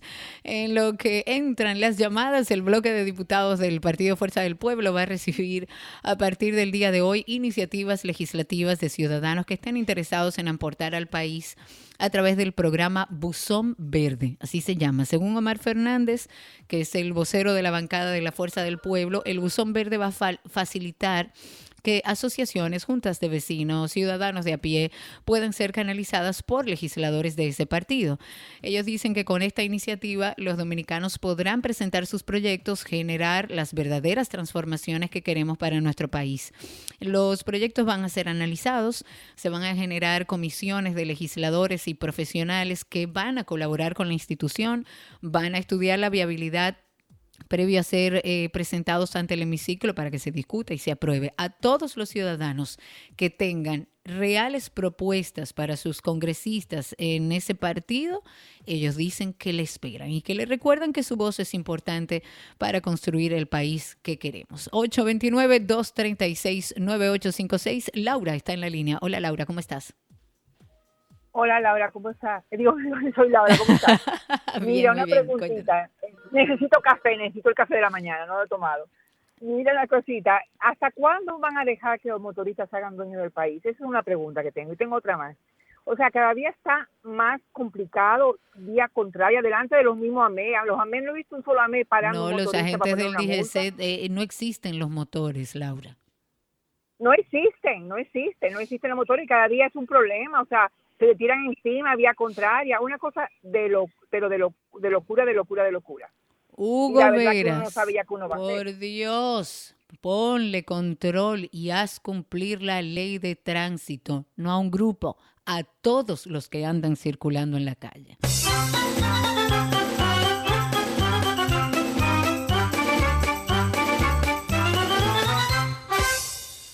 Rafael está en la línea, cuéntanos, Rafa. Hola, ¿cómo estás? ¿Cómo te sientes, Karina? Todos los radioescuchas de 12 y 2. Qué bueno. Tú sabes que yo acostumbro a salir con mi compañera de trabajo. Antes de llegar donde el cliente, visitamos una tienda en específico, el área de perfume, y nos perfumamos. Eso lo hacemos todos los días. Es un tip para todas las personas que nos están escuchando. Ok, es cuanto. Adiós.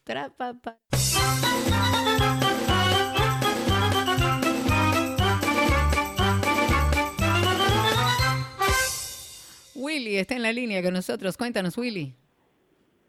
Hola, Karina, ¿cómo estás? Bien, bienvenido. bien, decirte que el otro día estaban ustedes conversando sobre Aterico 462. Eh, no sé si finalmente se comunicaron, pero esa eh, plataforma telefónica está funcionando de manera correcta. Lo único que tiene como un salto automático algunas instituciones y está focalizada en el proceso de supérate, que es donde precisamente hay más inconveniente con el asunto de los robos de la tarjeta. Y vemos, eh, por ejemplo, en la provincia de San Cristóbal, vemos que ha disminuido un poquito ya lo que es la estafa al plástico. O sea, los tarjetavientes están yendo con menos frecuencia a la administradora de subsidios sociales a reportar la tarjeta. Al parecer, los métodos que se están utilizando de precaución están funcionando. También en la provincia de San Cristóbal, algo importante, que eh, bueno, fue noticia nacional, donde falleció un ex alcalde que duró tres periodos consecutivos en el municipio de Cambita Garavito siendo alcalde, Luis Alberto Soto, un cáncer, pues le cegó la vida y eso fue de mucho pesar en la provincia de San Cristóbal. Así que mucha agua acá en la provincia de San Cristóbal y eso es lo que más eh, pues ha resaltado durante estos días. Muchísimas gracias, Willy, por ese reporte desde San Cristóbal. Tenemos a Ciel en la línea. Cuéntanos, a Ciel. Hola, Karina. Mira, yo necesitaba este momento de, desahogo. Yo estoy saliendo a almorzar de mi trabajo y no obstante uno tiene que lidiar con el caliente del sol al momento de entrar al carro, cuando uno va a salir a almorzar. Entonces en los semáforos uno tiene que lidiar con el peligro que son los limpiavidrios. A mí me acaban de romper el vidrio del carro y uno no tiene a quién reclamarla en este país. Qué barbaridad, Dios mío. Pero ¿cómo te rompe el cristal del carro? o sea, ¿qué fue lo que pasó, Asiel? Eh, detenido esperando que cambie el semáforo. Ellos intentan limpiar el vidrio y levantan el limpiavidrio que uno ah, tiene instalado en el vehículo. Y si uno le dice que no, ellos extrayan el limpiavidrio y efectivamente se rompió el cristal frontal de mi vehículo. Qué barbaridad, Dios mío. Asiel, muchísimas gracias por ese reporte. Lamentablemente seguimos con temas permanentes que las autoridades no terminan de, de buscarle una solución. No es posible que sigamos hablando de los limpiavidrios, no es posible cuando hemos tenido incluso desgracias relacionadas a eso. Hay que darle gracias a Dios que Asiel se ve que es una persona tranquila, que maneja sus emociones y con una inteligencia emocional bastante elevada, porque eso pudo haber terminado en desgracia y las autoridades siguen haciéndose la vista gorda. Ahí tenemos, me lo dijo Estela con nosotros. Cuéntanos, Estela. Hola Karina, ¿cómo estás? Yo muy bien. Qué bueno. Eh, ¿No estás aquí en la capital? No, mi amor. Ay, qué lástima. Yo sé que tú siempre anuncias, eh, ¿se puede decir? Lo que usted quiera. Este programa es suyo, Estela. No, del Nacional. ¿Lo de la carne? Sí. Pero anúncielo que el Nacional es cliente de nosotros. Por eso mismo, porque tienen un lambe buenísimo y en el de la Sarasota van a hacer unas degustaciones de la carne. Pensé que tú ibas para allá, pero no voy a una, voy a una de esas actividades. Gracias, Estela, porque ahora estoy aquí, pero sí tengo pendiente ir. Un beso grande. Eso es para los que no saben, el Nacional tiene diferentes, el supermercado nacional tiene diferentes em, actividades durante los próximos días con sus cortes de carne que están espectaculares. Ahí está Diego en la línea, el tocayo de mi hijo. Cuéntanos, Diego. Aso, aso, aso, aso. Los, motoristas me tienen harto. Yo no sé si pudiésemos hacer una, una moción de llevarlo a, no sé, a, la Cámara, a, el Senado, no sé, para mandar a la Saona o a la Catalina, a, los motoristas y a los guagüeros. Yo no entiendo cómo...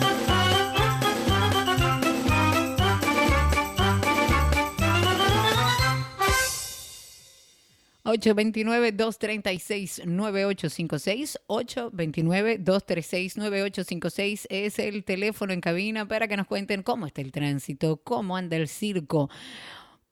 Vamos a hacer una pregunta, que yo creo que eh, todas las llamadas han sido orientadas a motoristas y es un tema de todos los días para los ciudadanos dominicanos. ¿Usted ha visto a un agente del DGCET parando un motorista. Si es así, por favor llame y dígalo. 829-236-9856. Actualizar ahora con este tema. El tercer tribunal colegiado del distrito ha concluido el próximo miércoles o concluye el próximo miércoles el juicio de fondo que efectúa contra el expresidente de la Dirección Nacional de Control de Drogas, Félix Alburquerque Comprés. Recuerden que está acusado de quitarle la vida al comunicador Manuel Taveras Duncan la madrugada del 19 de agosto del año 2022. En la línea tenemos a Pedro con nosotros. Cuéntanos, Pedro. Sí, aquí en la María Monte, detrás del cementerio Máximo Gómez. ¿Qué vamos a hacer nosotros con toda esta gente que tienen calpa y obstruyen todo el paso de las aceras para que los transeúntes no puedan caminar. Aquí es otro cementerio en la Máximo Gómez. Por Dios, espacios no hay manera públicos. de sobrevivir. No hay manera. Ok, el que tiene negocios es un problema y las aceras siguen eh, robadas por aquellos que ni siquiera pagan impuestos. 829-236-9856. Alvin en la línea. Cuéntanos, Alvin. Sí, bueno, eh, yo tomo la autopista de Duarte todos los días por cuestión de trabajo. Y hay una empresa de guaguas, que es amarilla con azul, no voy a decir el nombre. O sea, yo quiero saber qué es lo que vamos a hacer con eso. Yo los he reportado, he llamado, andan matándose, llevándose los carros por delante, o sea, una cosa terrible. Bueno, 829, gracias por su llamada. 829-236-9856. 829-236-9856. Tati está con nosotros. Sí, buenas con los motoristas, con los motoristas, lo que vamos a hacer con los motoristas es recogerlo a todo y llevárselo a Hugo Vera.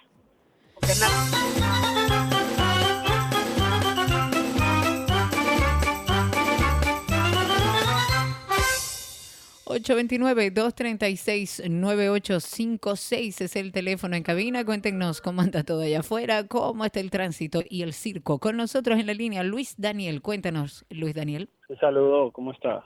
Muy bien. Sí, mire, quiero algo que todo el mundo ha visto, cómo ha incrementado los talleres en las aceras, pintura, de todo. Gomeros, sí, uff. De todo. Entonces, donde lo hacen, dificultan el tránsito, más lo que viven cerca, y ya te sabes, eso está un puro desorden. Lamentablemente es así. Aquí hay un, eh, una invasión de los espacios públicos que ningún alcalde o en este caso alcaldesa se ha animado a enfrentar. Nosotros hemos mencionado muchas veces que gran parte del desorden que hay en la rotonda de Arroyo Hondo se puede resolver simplemente haciendo que la gente respete la ley, simplemente quitando al gomero que utiliza la calle y la acera para cambiar gomas en plena rotonda, el negocito que está del otro lado, que también se parquean ahí todos los vehículos para ir, pero como aquí no se defienden los espacios públicos, lamentablemente seguiremos viendo esta situación. 829-236-9856, cuéntenos cómo está todo eso allá afuera, 829-236 9856 es el teléfono en cabina. Mientras tanto, el presidente Luis Abinader se refirió a la crisis actual nueva vez que enfrenta la República Haitiana, esto como un tema de urgencia, no solo para la región, sino para el mundo. Nuestro presidente dijo, y quiero citar, todos los países y la comunidad internacional pueden cansarse de los problemas de Haití. Nuestra República Dominicana no puede cansarse. El presidente hizo estos comentarios durante su discurso en la tercera cumbre. Es una cumbre donde están líderes de la Unión Europea, de la Comunidad de Estados Latinoamericanos y Caribeños, que es el CELAC. Y con relación a los problemas presentes en, en Haití, nuestro presidente dijo, resaltó que solo el 30% de los estudiantes están asistiendo a las escuelas y que la mayoría de los hospitales públicos en Haití están cerrados. Pero además describió la situación como una tragedia y la cantidad de violencia que arropa a la sociedad haitiana. Nuestro presidente se ha cansado de hablar de este tema. Él dijo que para enfrentar ese gran problema es necesario que la comunidad internacional finalmente preste ayuda a la República Haitiana. 829-236-9856. Ahí está Gabriel en la línea. Cuéntanos, Gabriel. Hola, ¿cómo están, Karim y Sergio? Todo muy bien. Qué bueno. Mira, llamando para decirle a la gente de obras públicas que en la nueva ampliación de la carretera que lleva hacia la base aérea de San Isidro, eh, ayer en un aguacerito que duró un ratico, se inundó frente a las cabañas, está heavy por ahí, eso parece una piscina en el sentido de la base hacia las Charles de Gaulle. Eso aún no está faltado y estamos a tiempo de prevenir un tollo. Entonces, a la gente que está encargada de eso, que por favor, antes de echarle el asfalto, vayan y rectifiquen y pongan los drenajes pluviales donde debería de ir.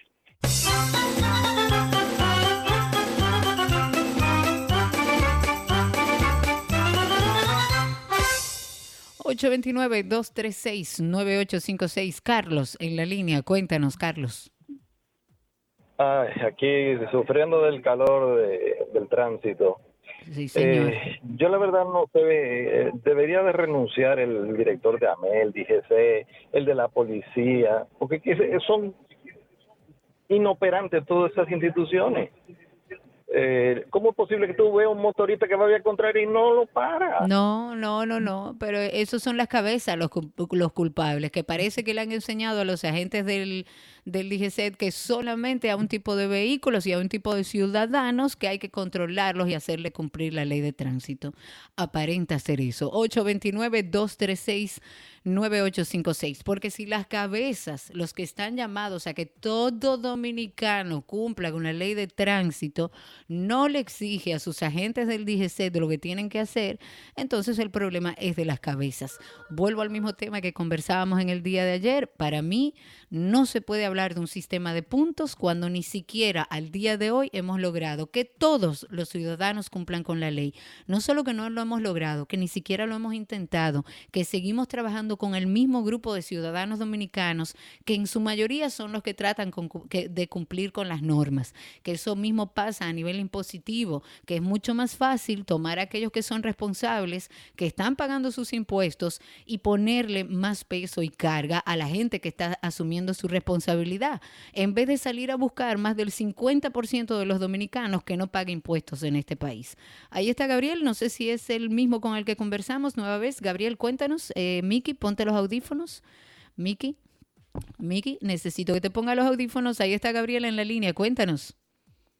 Bien, Gabriel el original te está llamando. El original, el, de verdad. Cuente usted. Sí, No, que yo entiendo que el tema no es que la DGC sombra solamente detenga el motorista, es que le quite el, el motor, por lo menos por un mes, para que tenga una consecuencia, porque si seguimos con lo mismo de cogerle el motor, y cogerle los pesos, van a seguir lo mismo porque no, no, tienen un régimen de consecuencias. Buenas tardes. No tienen, buenas tardes, no lo tienen, lamentablemente, aquí lo hemos hablado mucho, cuando no hay un sistema de, de consecuencias, pues yo sigo haciendo lo que me da la gana porque es más cómodo.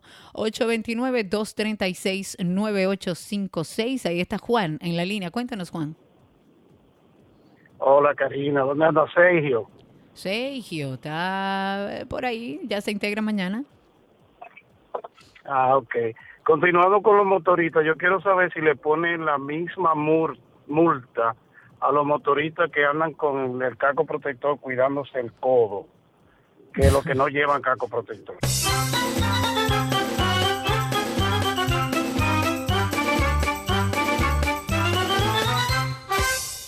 Buena pregunta. 829-236-9856. Comentar que el director de Proconsumidor dijo en el día de hoy que en, Proconsumidor se firmó un acuerdo ahora con la administradora de subsidios sociales. Ellos tienen como objetivo comprobar los comercios que estarían participando en alguno de los fraudes con el tema de las tarjetas, las ayudas sociales y demás. Y el director de Proconsumidor dijo que todo el gobierno y Proconsumidor tomó inmediatamente las medidas cautelares en tramitar ante el Ministerio Público para, bueno, empezar con la investigación. Se ha aclarado que inmediatamente se dio a conocer el acuerdo, se suministró la data a la institución correspondiente y una vez se comprobó la información, se clausuraron de manera temporal y como medida preventiva esos comercios que no solo fueron sorprendidos infragantes, sino que después de una investigación que también hicieron los organismos de inteligencia, se pudo comprobar que ciertamente muchos de ellos admitieron y devolvieron algunos de los recursos que habían robado eh, por esa acción. Y dijo, y cito algo de lo que dijo el director, nosotros procedimos a tomar la medida que acordamos y la que corresponde según lo que establece nuestra propia norma y continuamos en ese proceso cada vez que nos suministran los datos de ADES. 829-236-9856 es el teléfono en cabina. Un saludo para mi flaca querida Cindy Paulino, que ahí la veo que me escribe. Un beso, te quiero, mi flaca. 829-236-9856 es el teléfono aquí en cabina. Cuénteme usted si en algún momento usted ha visto un agente del DGCET, que a lo mejor nosotros nos hemos perdido esa gracia, parando a un, a un motor. Ya no. Hubo una época que por el casco ellos tomaron un tiempo que casi eh, logran ponerlo en norma. Pero como soltaron todo y ellos andan ahora como chivos sin ley, pues ya los vemos, como dice nuestro agente, con su casco en el codo. 829-236-9856. Atención padres. Durante las últimas tres semanas, los casos probables de dengue vienen presentando un ligero patrón de aumento en nuestro país. Es importante que prestemos atención, que cuidemos nuestros hogares. Ya yo creo que se ha dado a conocer perfectamente la forma en la que podemos prevenir el tema de, mm, del dengue en nuestro país. Las cifras actualmente pasan de 90 casos sospechosos en la semana 25 a 143 nuevos casos en la semana 26 y 182 nuevos posibles contagios en la 27. Hay un ligero incremento, pero en el país se han registrado más de, bueno, casi 3.000 casos sospechosos de dengue y hay que prestarle atención. Ahí tenemos una llamada en la línea. Está con nosotros Sergio. Sergio, nuestro Sergio. Seijito. Vamos a ver quién está. Ahí. Sergio Devani. Ey, Devani. No, no el de Santiago. Cuéntanos, Sergio. Hey, Pipo. ¿Cómo estás, Karina? Ah, muy bien. Mira, sí, yo he visto a los oficiales de AMET eh, parar un motorista. ¿Ah, sí? ¿Y por qué? Al, por gusto. Mi primo andaba en un motor. Ay, no, pero que espérate, depende del tipo de motor. Si es muy grande, te paran. Ah, bueno, ok, ok, ok. Cuento.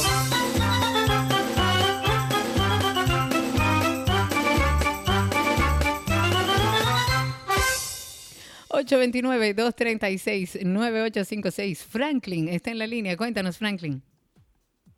Hola, cariño.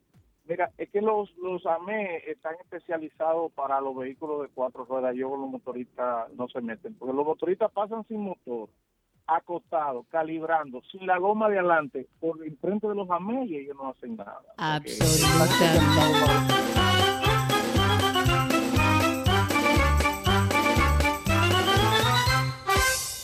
Y es que, señores, tenemos que saber una realidad. Si nosotros hablamos, toma este dato, de que hay más motores que vehículos de cuatro ruedas, o sea, hay más personas en República Dominicana manejando un motor que carros de cuatro ruedas, ¿verdad?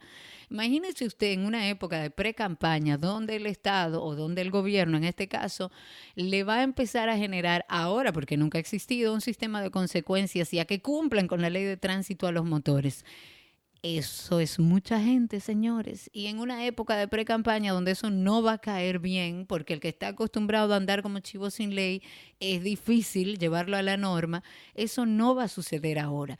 Si acaso en la próxima eh, en la próxima gestión del gobierno que venga, que todo pinta a que hay reelección y a que vamos a seguir en el mismo tren. 829-236-9856 es el teléfono en cabina. 829-236-9856. Cuéntenos cómo está la calle, cómo está el tránsito y el circo. Guillermo está en la línea, cuéntanos. Buenas, ¿puedo hacer una denuncia para Proconsumidor? Sí, claro. Sí, mira, hay restaurantes que todavía están cobrando el 10% cuando la comida es a llevar. Eh, incluyendo violando la, la resolución de Proconsumidor. Claro. Y eso pasa en restaurantes que están en la plaza, plaza Libre del Supermercado Nacional. Todos los cuatro restaurantes cobran el 10% para comida para llevar. Imposible. El mismo tema que hemos venido hablando, trabajando, que el mismo Proconsumidor ha dicho que eso es una ilegalidad. Yo lo que te recomendaría, como para ayudar a Proconsumidor y a esos negocios a que lo entiendan, que denuncies esa actividad en Proconsumidor para que se establezcan las sanciones. Ahí tenemos a Ramón en la línea. Cuéntanos, Ramón. Sí, buenas. Adelante. Dice Carlos, ¿estaba vacacionando? No, vacacionando no, está resolviendo temas personales, se integra mañana. Qué bueno. No, para decir que en esta gestión parece como que ha ido muy bien a los periodistas y a esa gente, porque ya tenemos tres años que toda la cosa está cara y nada baja. Y entonces, para colmo, que Nuria es que nos ayuda con eso, Nuria es lo que está atrás de médico, y parece como que a los políticos no le ha ido muy bien con ellos. Mira, muchacho, por favor, que Nuria es una gran periodista y ha abordado todos los temas políticos, sociales y además me parece interesantísimo el trabajo que está haciendo con profesionales que no son profesionales. Eso es bastante delicado. Imagínese usted del último caso, niños con condiciones especiales siendo atendidos por personas que no estudiaron ni tienen las herramientas. 829-236-9856, una última llamada. Pablo está en la línea. Cuéntanos, Pablo. Buenas tardes, Karina. Pablillo de Santiago. Sí, sí. Eh, recalcando, recalcando el tema de los motores. No recuerdo en qué momento fue que hicieron un análisis de en la capital que había muchos motores en un lugar, en el, hipódromo, creo que era. Entonces, el asunto es que ellos no tienen una manera de cómo retener los vehículos para un tiempo, eh, dentro de un tiempo, organizadamente, eh, a través del sistema de consecuencia que habló un oyente anteriormente para devolverle el motor, porque entonces o se pierde el motor o no hay una manera de cómo registrarlo si se le robó a alguien y ellos realmente no están organizados. Eso es un, realmente un circo de lo que está pasando. Y por eso es que no llegamos al grado de consecuencia.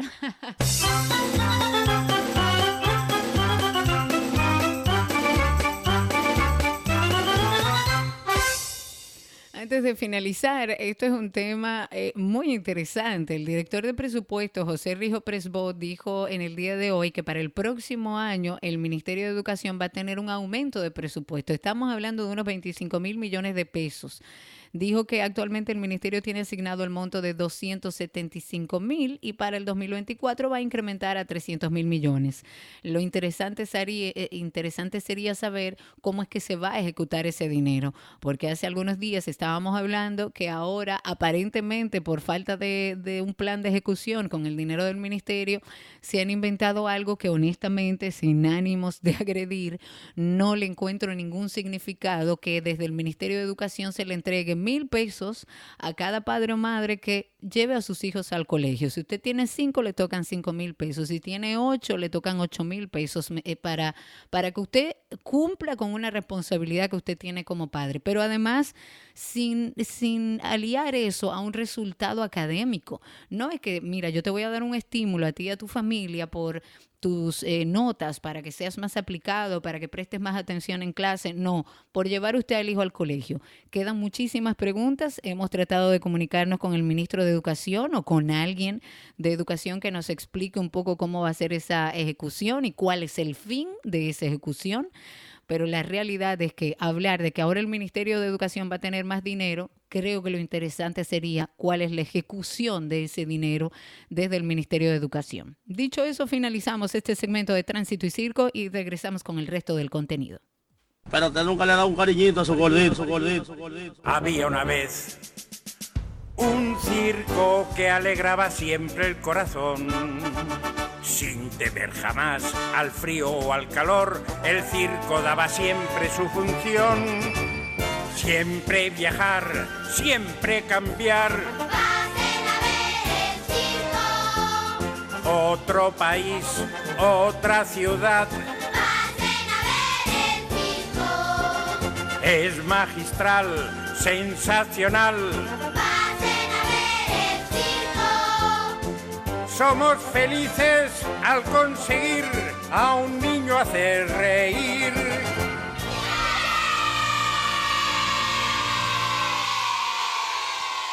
Todo lo que quieres está en 12 y 2. 12 y 2.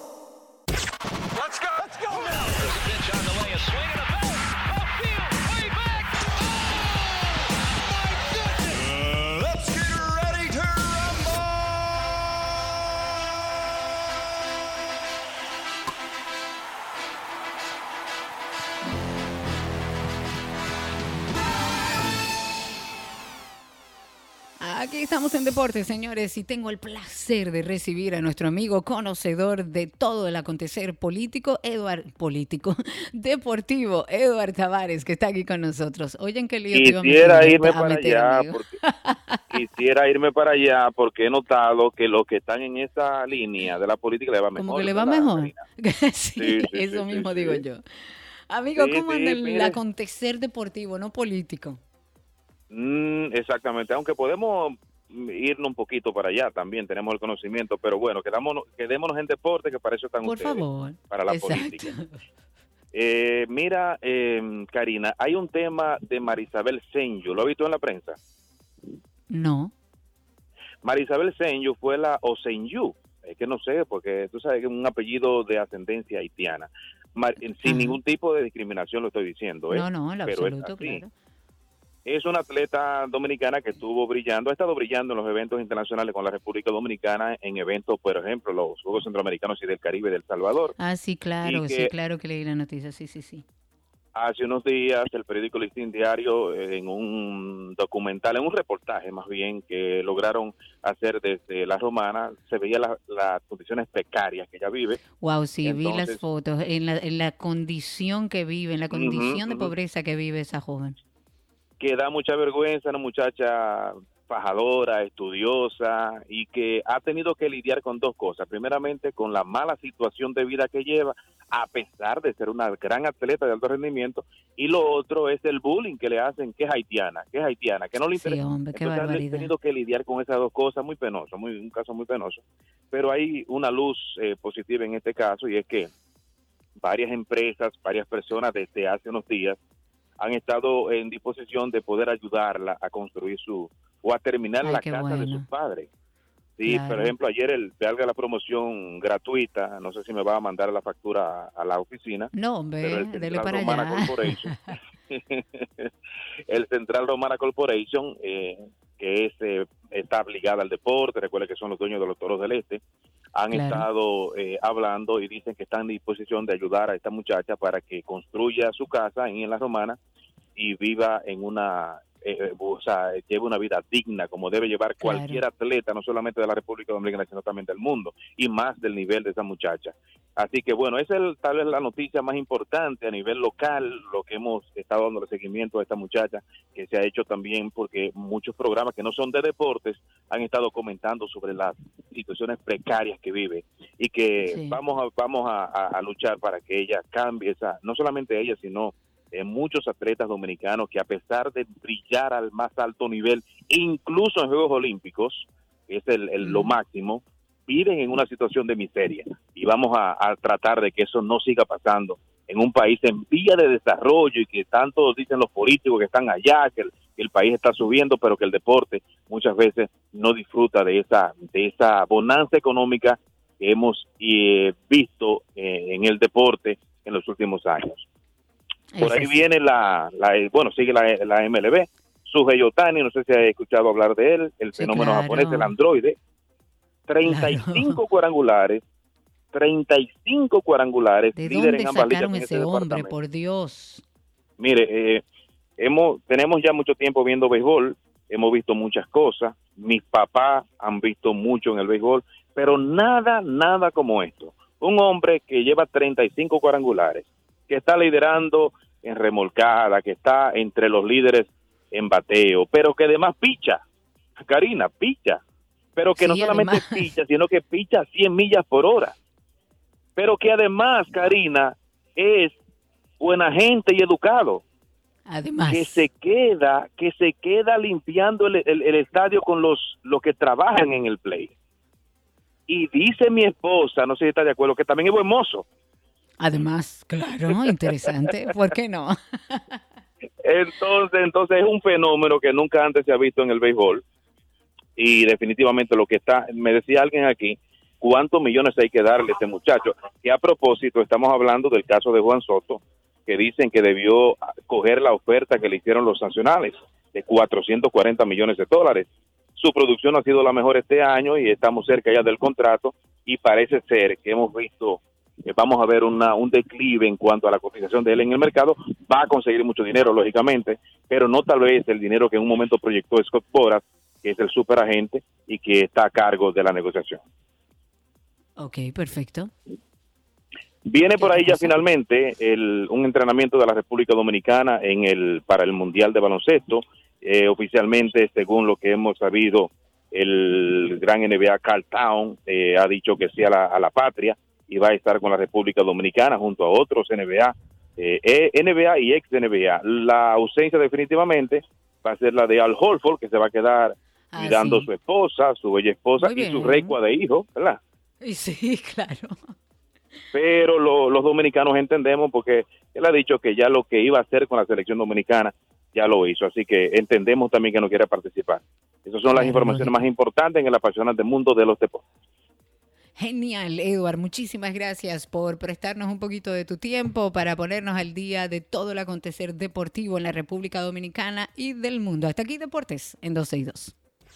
Let's go. Let's.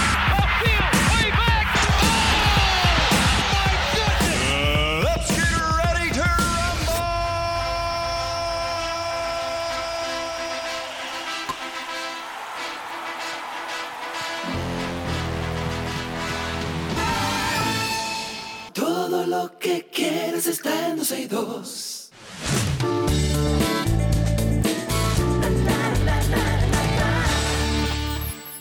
Estamos en entretenimiento, señores. El último concierto de Harry Styles en Madrid fue uno de los eventos más esperados de este año en esa capital. Sin embargo, muchos fanáticos han denunciado que la presentación del artista fue más que decepcionante. Y es que alrededor de 65 mil fans asistieron a su actuación Em, en el Iberdrola Music de Villaverde, el que fuera recinto de Matt Cool hace un tiempo. Sin embargo, no fue el cantante el que dejó un mal sabor a los aficionados, todo lo contrario. Harry Styles ofreció un show lleno de carisma y éxito. Más bien, el desencanto de los fans se debió a la organización del evento. Desde antes de iniciar el show, muchos de los que asistieron estaban reportando en redes una gran cantidad de situaciones como complicadas, con filas de varios kilómetros de distancia, desmayos eh, a causa del calor, la poca cantidad de puertas para ingresar y mucha indignación con la organización del evento en general. Tras el increíble concierto que ofreció el ex de One Direction, la pesadilla volvió a la hora de los fanáticos volver a casa.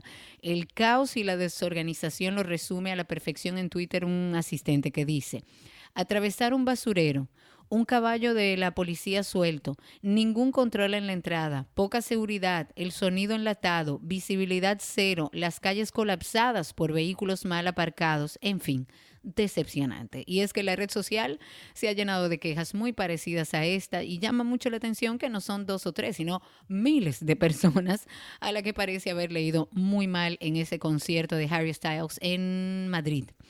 Y bueno, hablemos de Barbie porque tenemos que hablar de la fiebre de Barbie la australiana hermosísima Margot Robbie no solo encarna a la estereotípica muñeca de pelo rubio y ojos azules en Barbie, sino que además es la productora de la película. La mujer que con agudo ojo comercial vio que de la controvertida historia de ese juguete se podía hacer algo increíble. Esta actriz de 33 años consiguió que su empresa Lucky Chap obtuviera de la juguetería Mattel los derechos y fichó a su admirada Greta Gerwig para concebir el guion y dirigir la cinta que se estrena en España y en varias capitales latinoamericanas el 20 de julio. Dice, no sabía cuál iba a ser el argumento, pues dependería de quién lo escribiera y la dirigiera, pero sí sabía lo que queríamos lograr y sentí que era una gran oportunidad al ser un hombre tan reconocido y una figura tan icónica y polarizadora a nivel global. Eso dijo Robbie durante una entrevista. En otra noticia, Kim Kardashian le salvó la vida a una mujer con una de sus fajas. Oigan bien, esto fue en el 2021. Kim Kardashian fundó Skims con la idea de crear ropa interior eh, moldeadora que estuviera disponible en cualquier color de piel posible. Pues hoy en día Skims tiene un valor de 1.600 millones de dólares como empresa, siendo un éxito alrededor del mundo.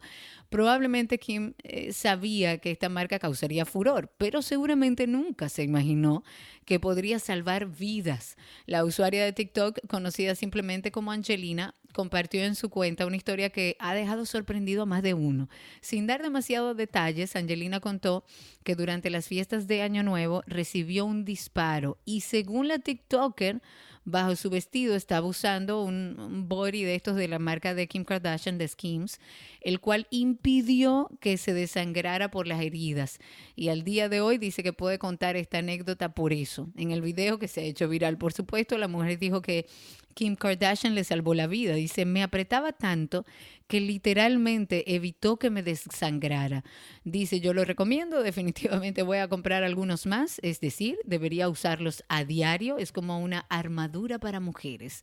Llámenme feo o Jesús, pero voy a llamarlo Kim, definitivamente voy a llamarlo Kim. Eso dijo Angelina en un video que, bueno, ya tiene más de 7 millones de visualizaciones. En otra noticia, Dr. Dre o Dr. Dre es uno de los productores yo creo que más respetados de los últimos, qué sé yo, 20 años. Su participación fue clave para que se convirtiera en el referente del rap que es hoy en día, además de ser un, el encargado de descubrir a figuras como eh, Eminem, perdón, como Snoop Dogg sin mencionar su disco era personal que también está llena de éxitos. Sin embargo, en una reciente entrevista el productor confesó que rechazó trabajar con grandes figuras de la industria como Stevie Wonder, como Prince, como Michael Jackson, pero ¿qué hizo que uno de los productores más premiados en los Grammys negara esta oportunidad? Pues según eh, Andrés Romel, que es el nombre real de Dr. Dre, todo se debió al respeto que le tenía a estos músicos, a los cuales consideraba incluso sus héroes. Y dice, me pidieron que trabajaran con ellos y pensé, ¿qué voy a hacer con ellos? Son mis héroes. Me gusta la idea con la que crecí escuchándolos y quiero mantenerla así. No quiero estropear esa idea y esa estética. Toda mi vida y mi carrera ha consistido en tratar y trabajar con nuevos artistas. Eso es lo que me gusta. Y está bien y es válido. Nati Natacha fue nombrada como la reina de la edición número 41 del Desfile Nacional Dominicano. Esto se llevará a cabo el domingo 13 de agosto en Nueva York bajo el lema Nuestra historia, nuestra gente. El desfile contará además con la participación del mismo presidente de la República, Luis Abinader, está ya, estará Antonio Cabreras, Elina Estoribio, entre otros dominicanos. Sin lugar a dudas, dice que está viviendo un sueño y el nombre de su República Dominicana y su pueblo de Santiago viven dentro de ella, dijo la cantante en un comunicado. Y la artista agradeció al público de los dominicanos en la isla y por supuesto a la diáspora, porque sin ellos no sería nada. El evento reconoce a las personas sobresalientes que ejemplifican la riqueza de la cultura dominicana y los triunfos de la comunidad dominicana. Hasta aquí las informaciones de entretenimiento. Ya regresamos con el resto del contenido.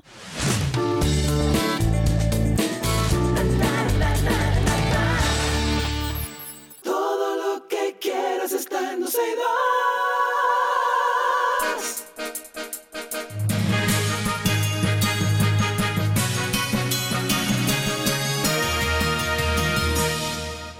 Aquí están las noticias actualizadas. Finalizamos poniéndolos al día de lo que está sucediendo en nuestro país, lo que salen en los vespertinos. Entre las cosas que salen, Julio Enrique Domínguez Solano, Julito y o el Carnal, como se le conocía, se aprovechó de la condición de salud y la avanzada edad de su padre, un viceministro de Agricultura, para usurpar su función y sustraer los fondos del Estado para su beneficio a través de 18 transferencias ilícitas por más de 3 millones. Es, así es como consta, perdón, voy. Gracias. Así es como eh, consta en la solicitud de medida de coerción del Ministerio Público en la que se ha pedido prisión a Domínguez Solano y Antonio José Paredes Elizondo por asociación de malhechores, desfalco, estafa al Estado y otros delitos.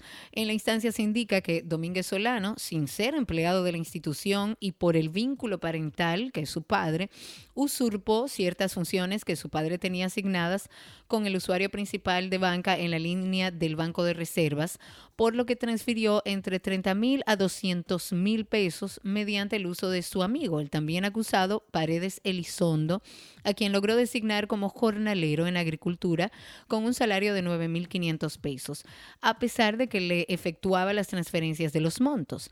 Luego, Paredes Elizondo retornaba el dinero sustraído a Domínguez Solano. Eso es lo que parte de lo que precisa la instancia. En otra noticia, el Ministerio de Obras Públicas y Comunicaciones ha informado que va a cerrar, o más bien que cerró desde ayer y hasta el domingo y hasta el sábado 22 de julio los pasos a desnivel y puentes en el Gran Santo Domingo para realizar trabajos de mantenimiento.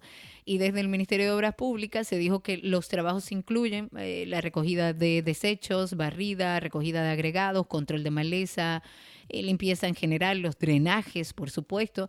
El horario de cierre, para que lo tengan por ahí, es de 10 de la noche a 5 de la mañana del día siguiente. Desde ayer en la noche y hasta el viernes habrá un cierre parcial del puente de la Jacobo Magluta también para realizar algunos trabajos de pintura de la baranda de metal. La noche del lunes fueron cerrados el elevado de la avenida 27 de febrero, los puentes Juan Bosch y Juan Pablo Duarte, junto al elevado de la autopista Duarte con beisbolistas.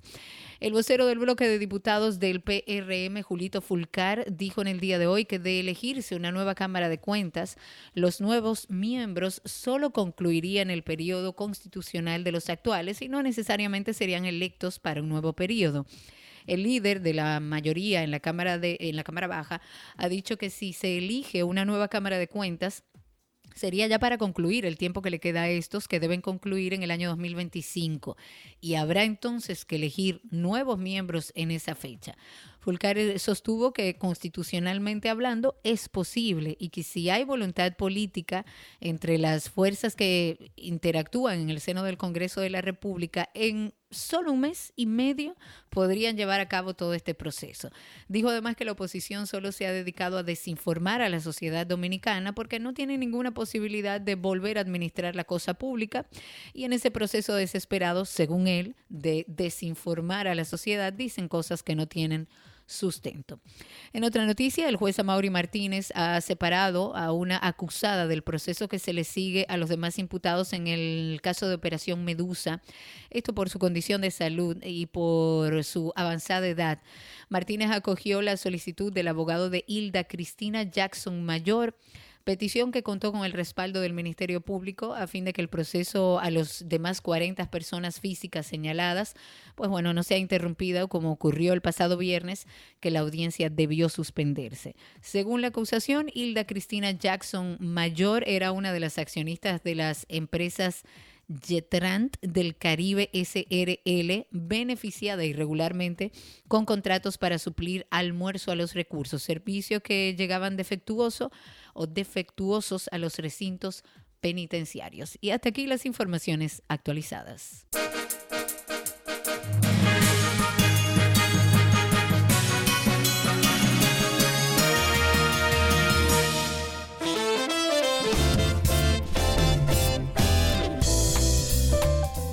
Señoras y señores, damas y caballeros, este programa ha terminado. Nuestro amigo Sergio Carlos se incluye mañana, se reinserta en el día de mañana.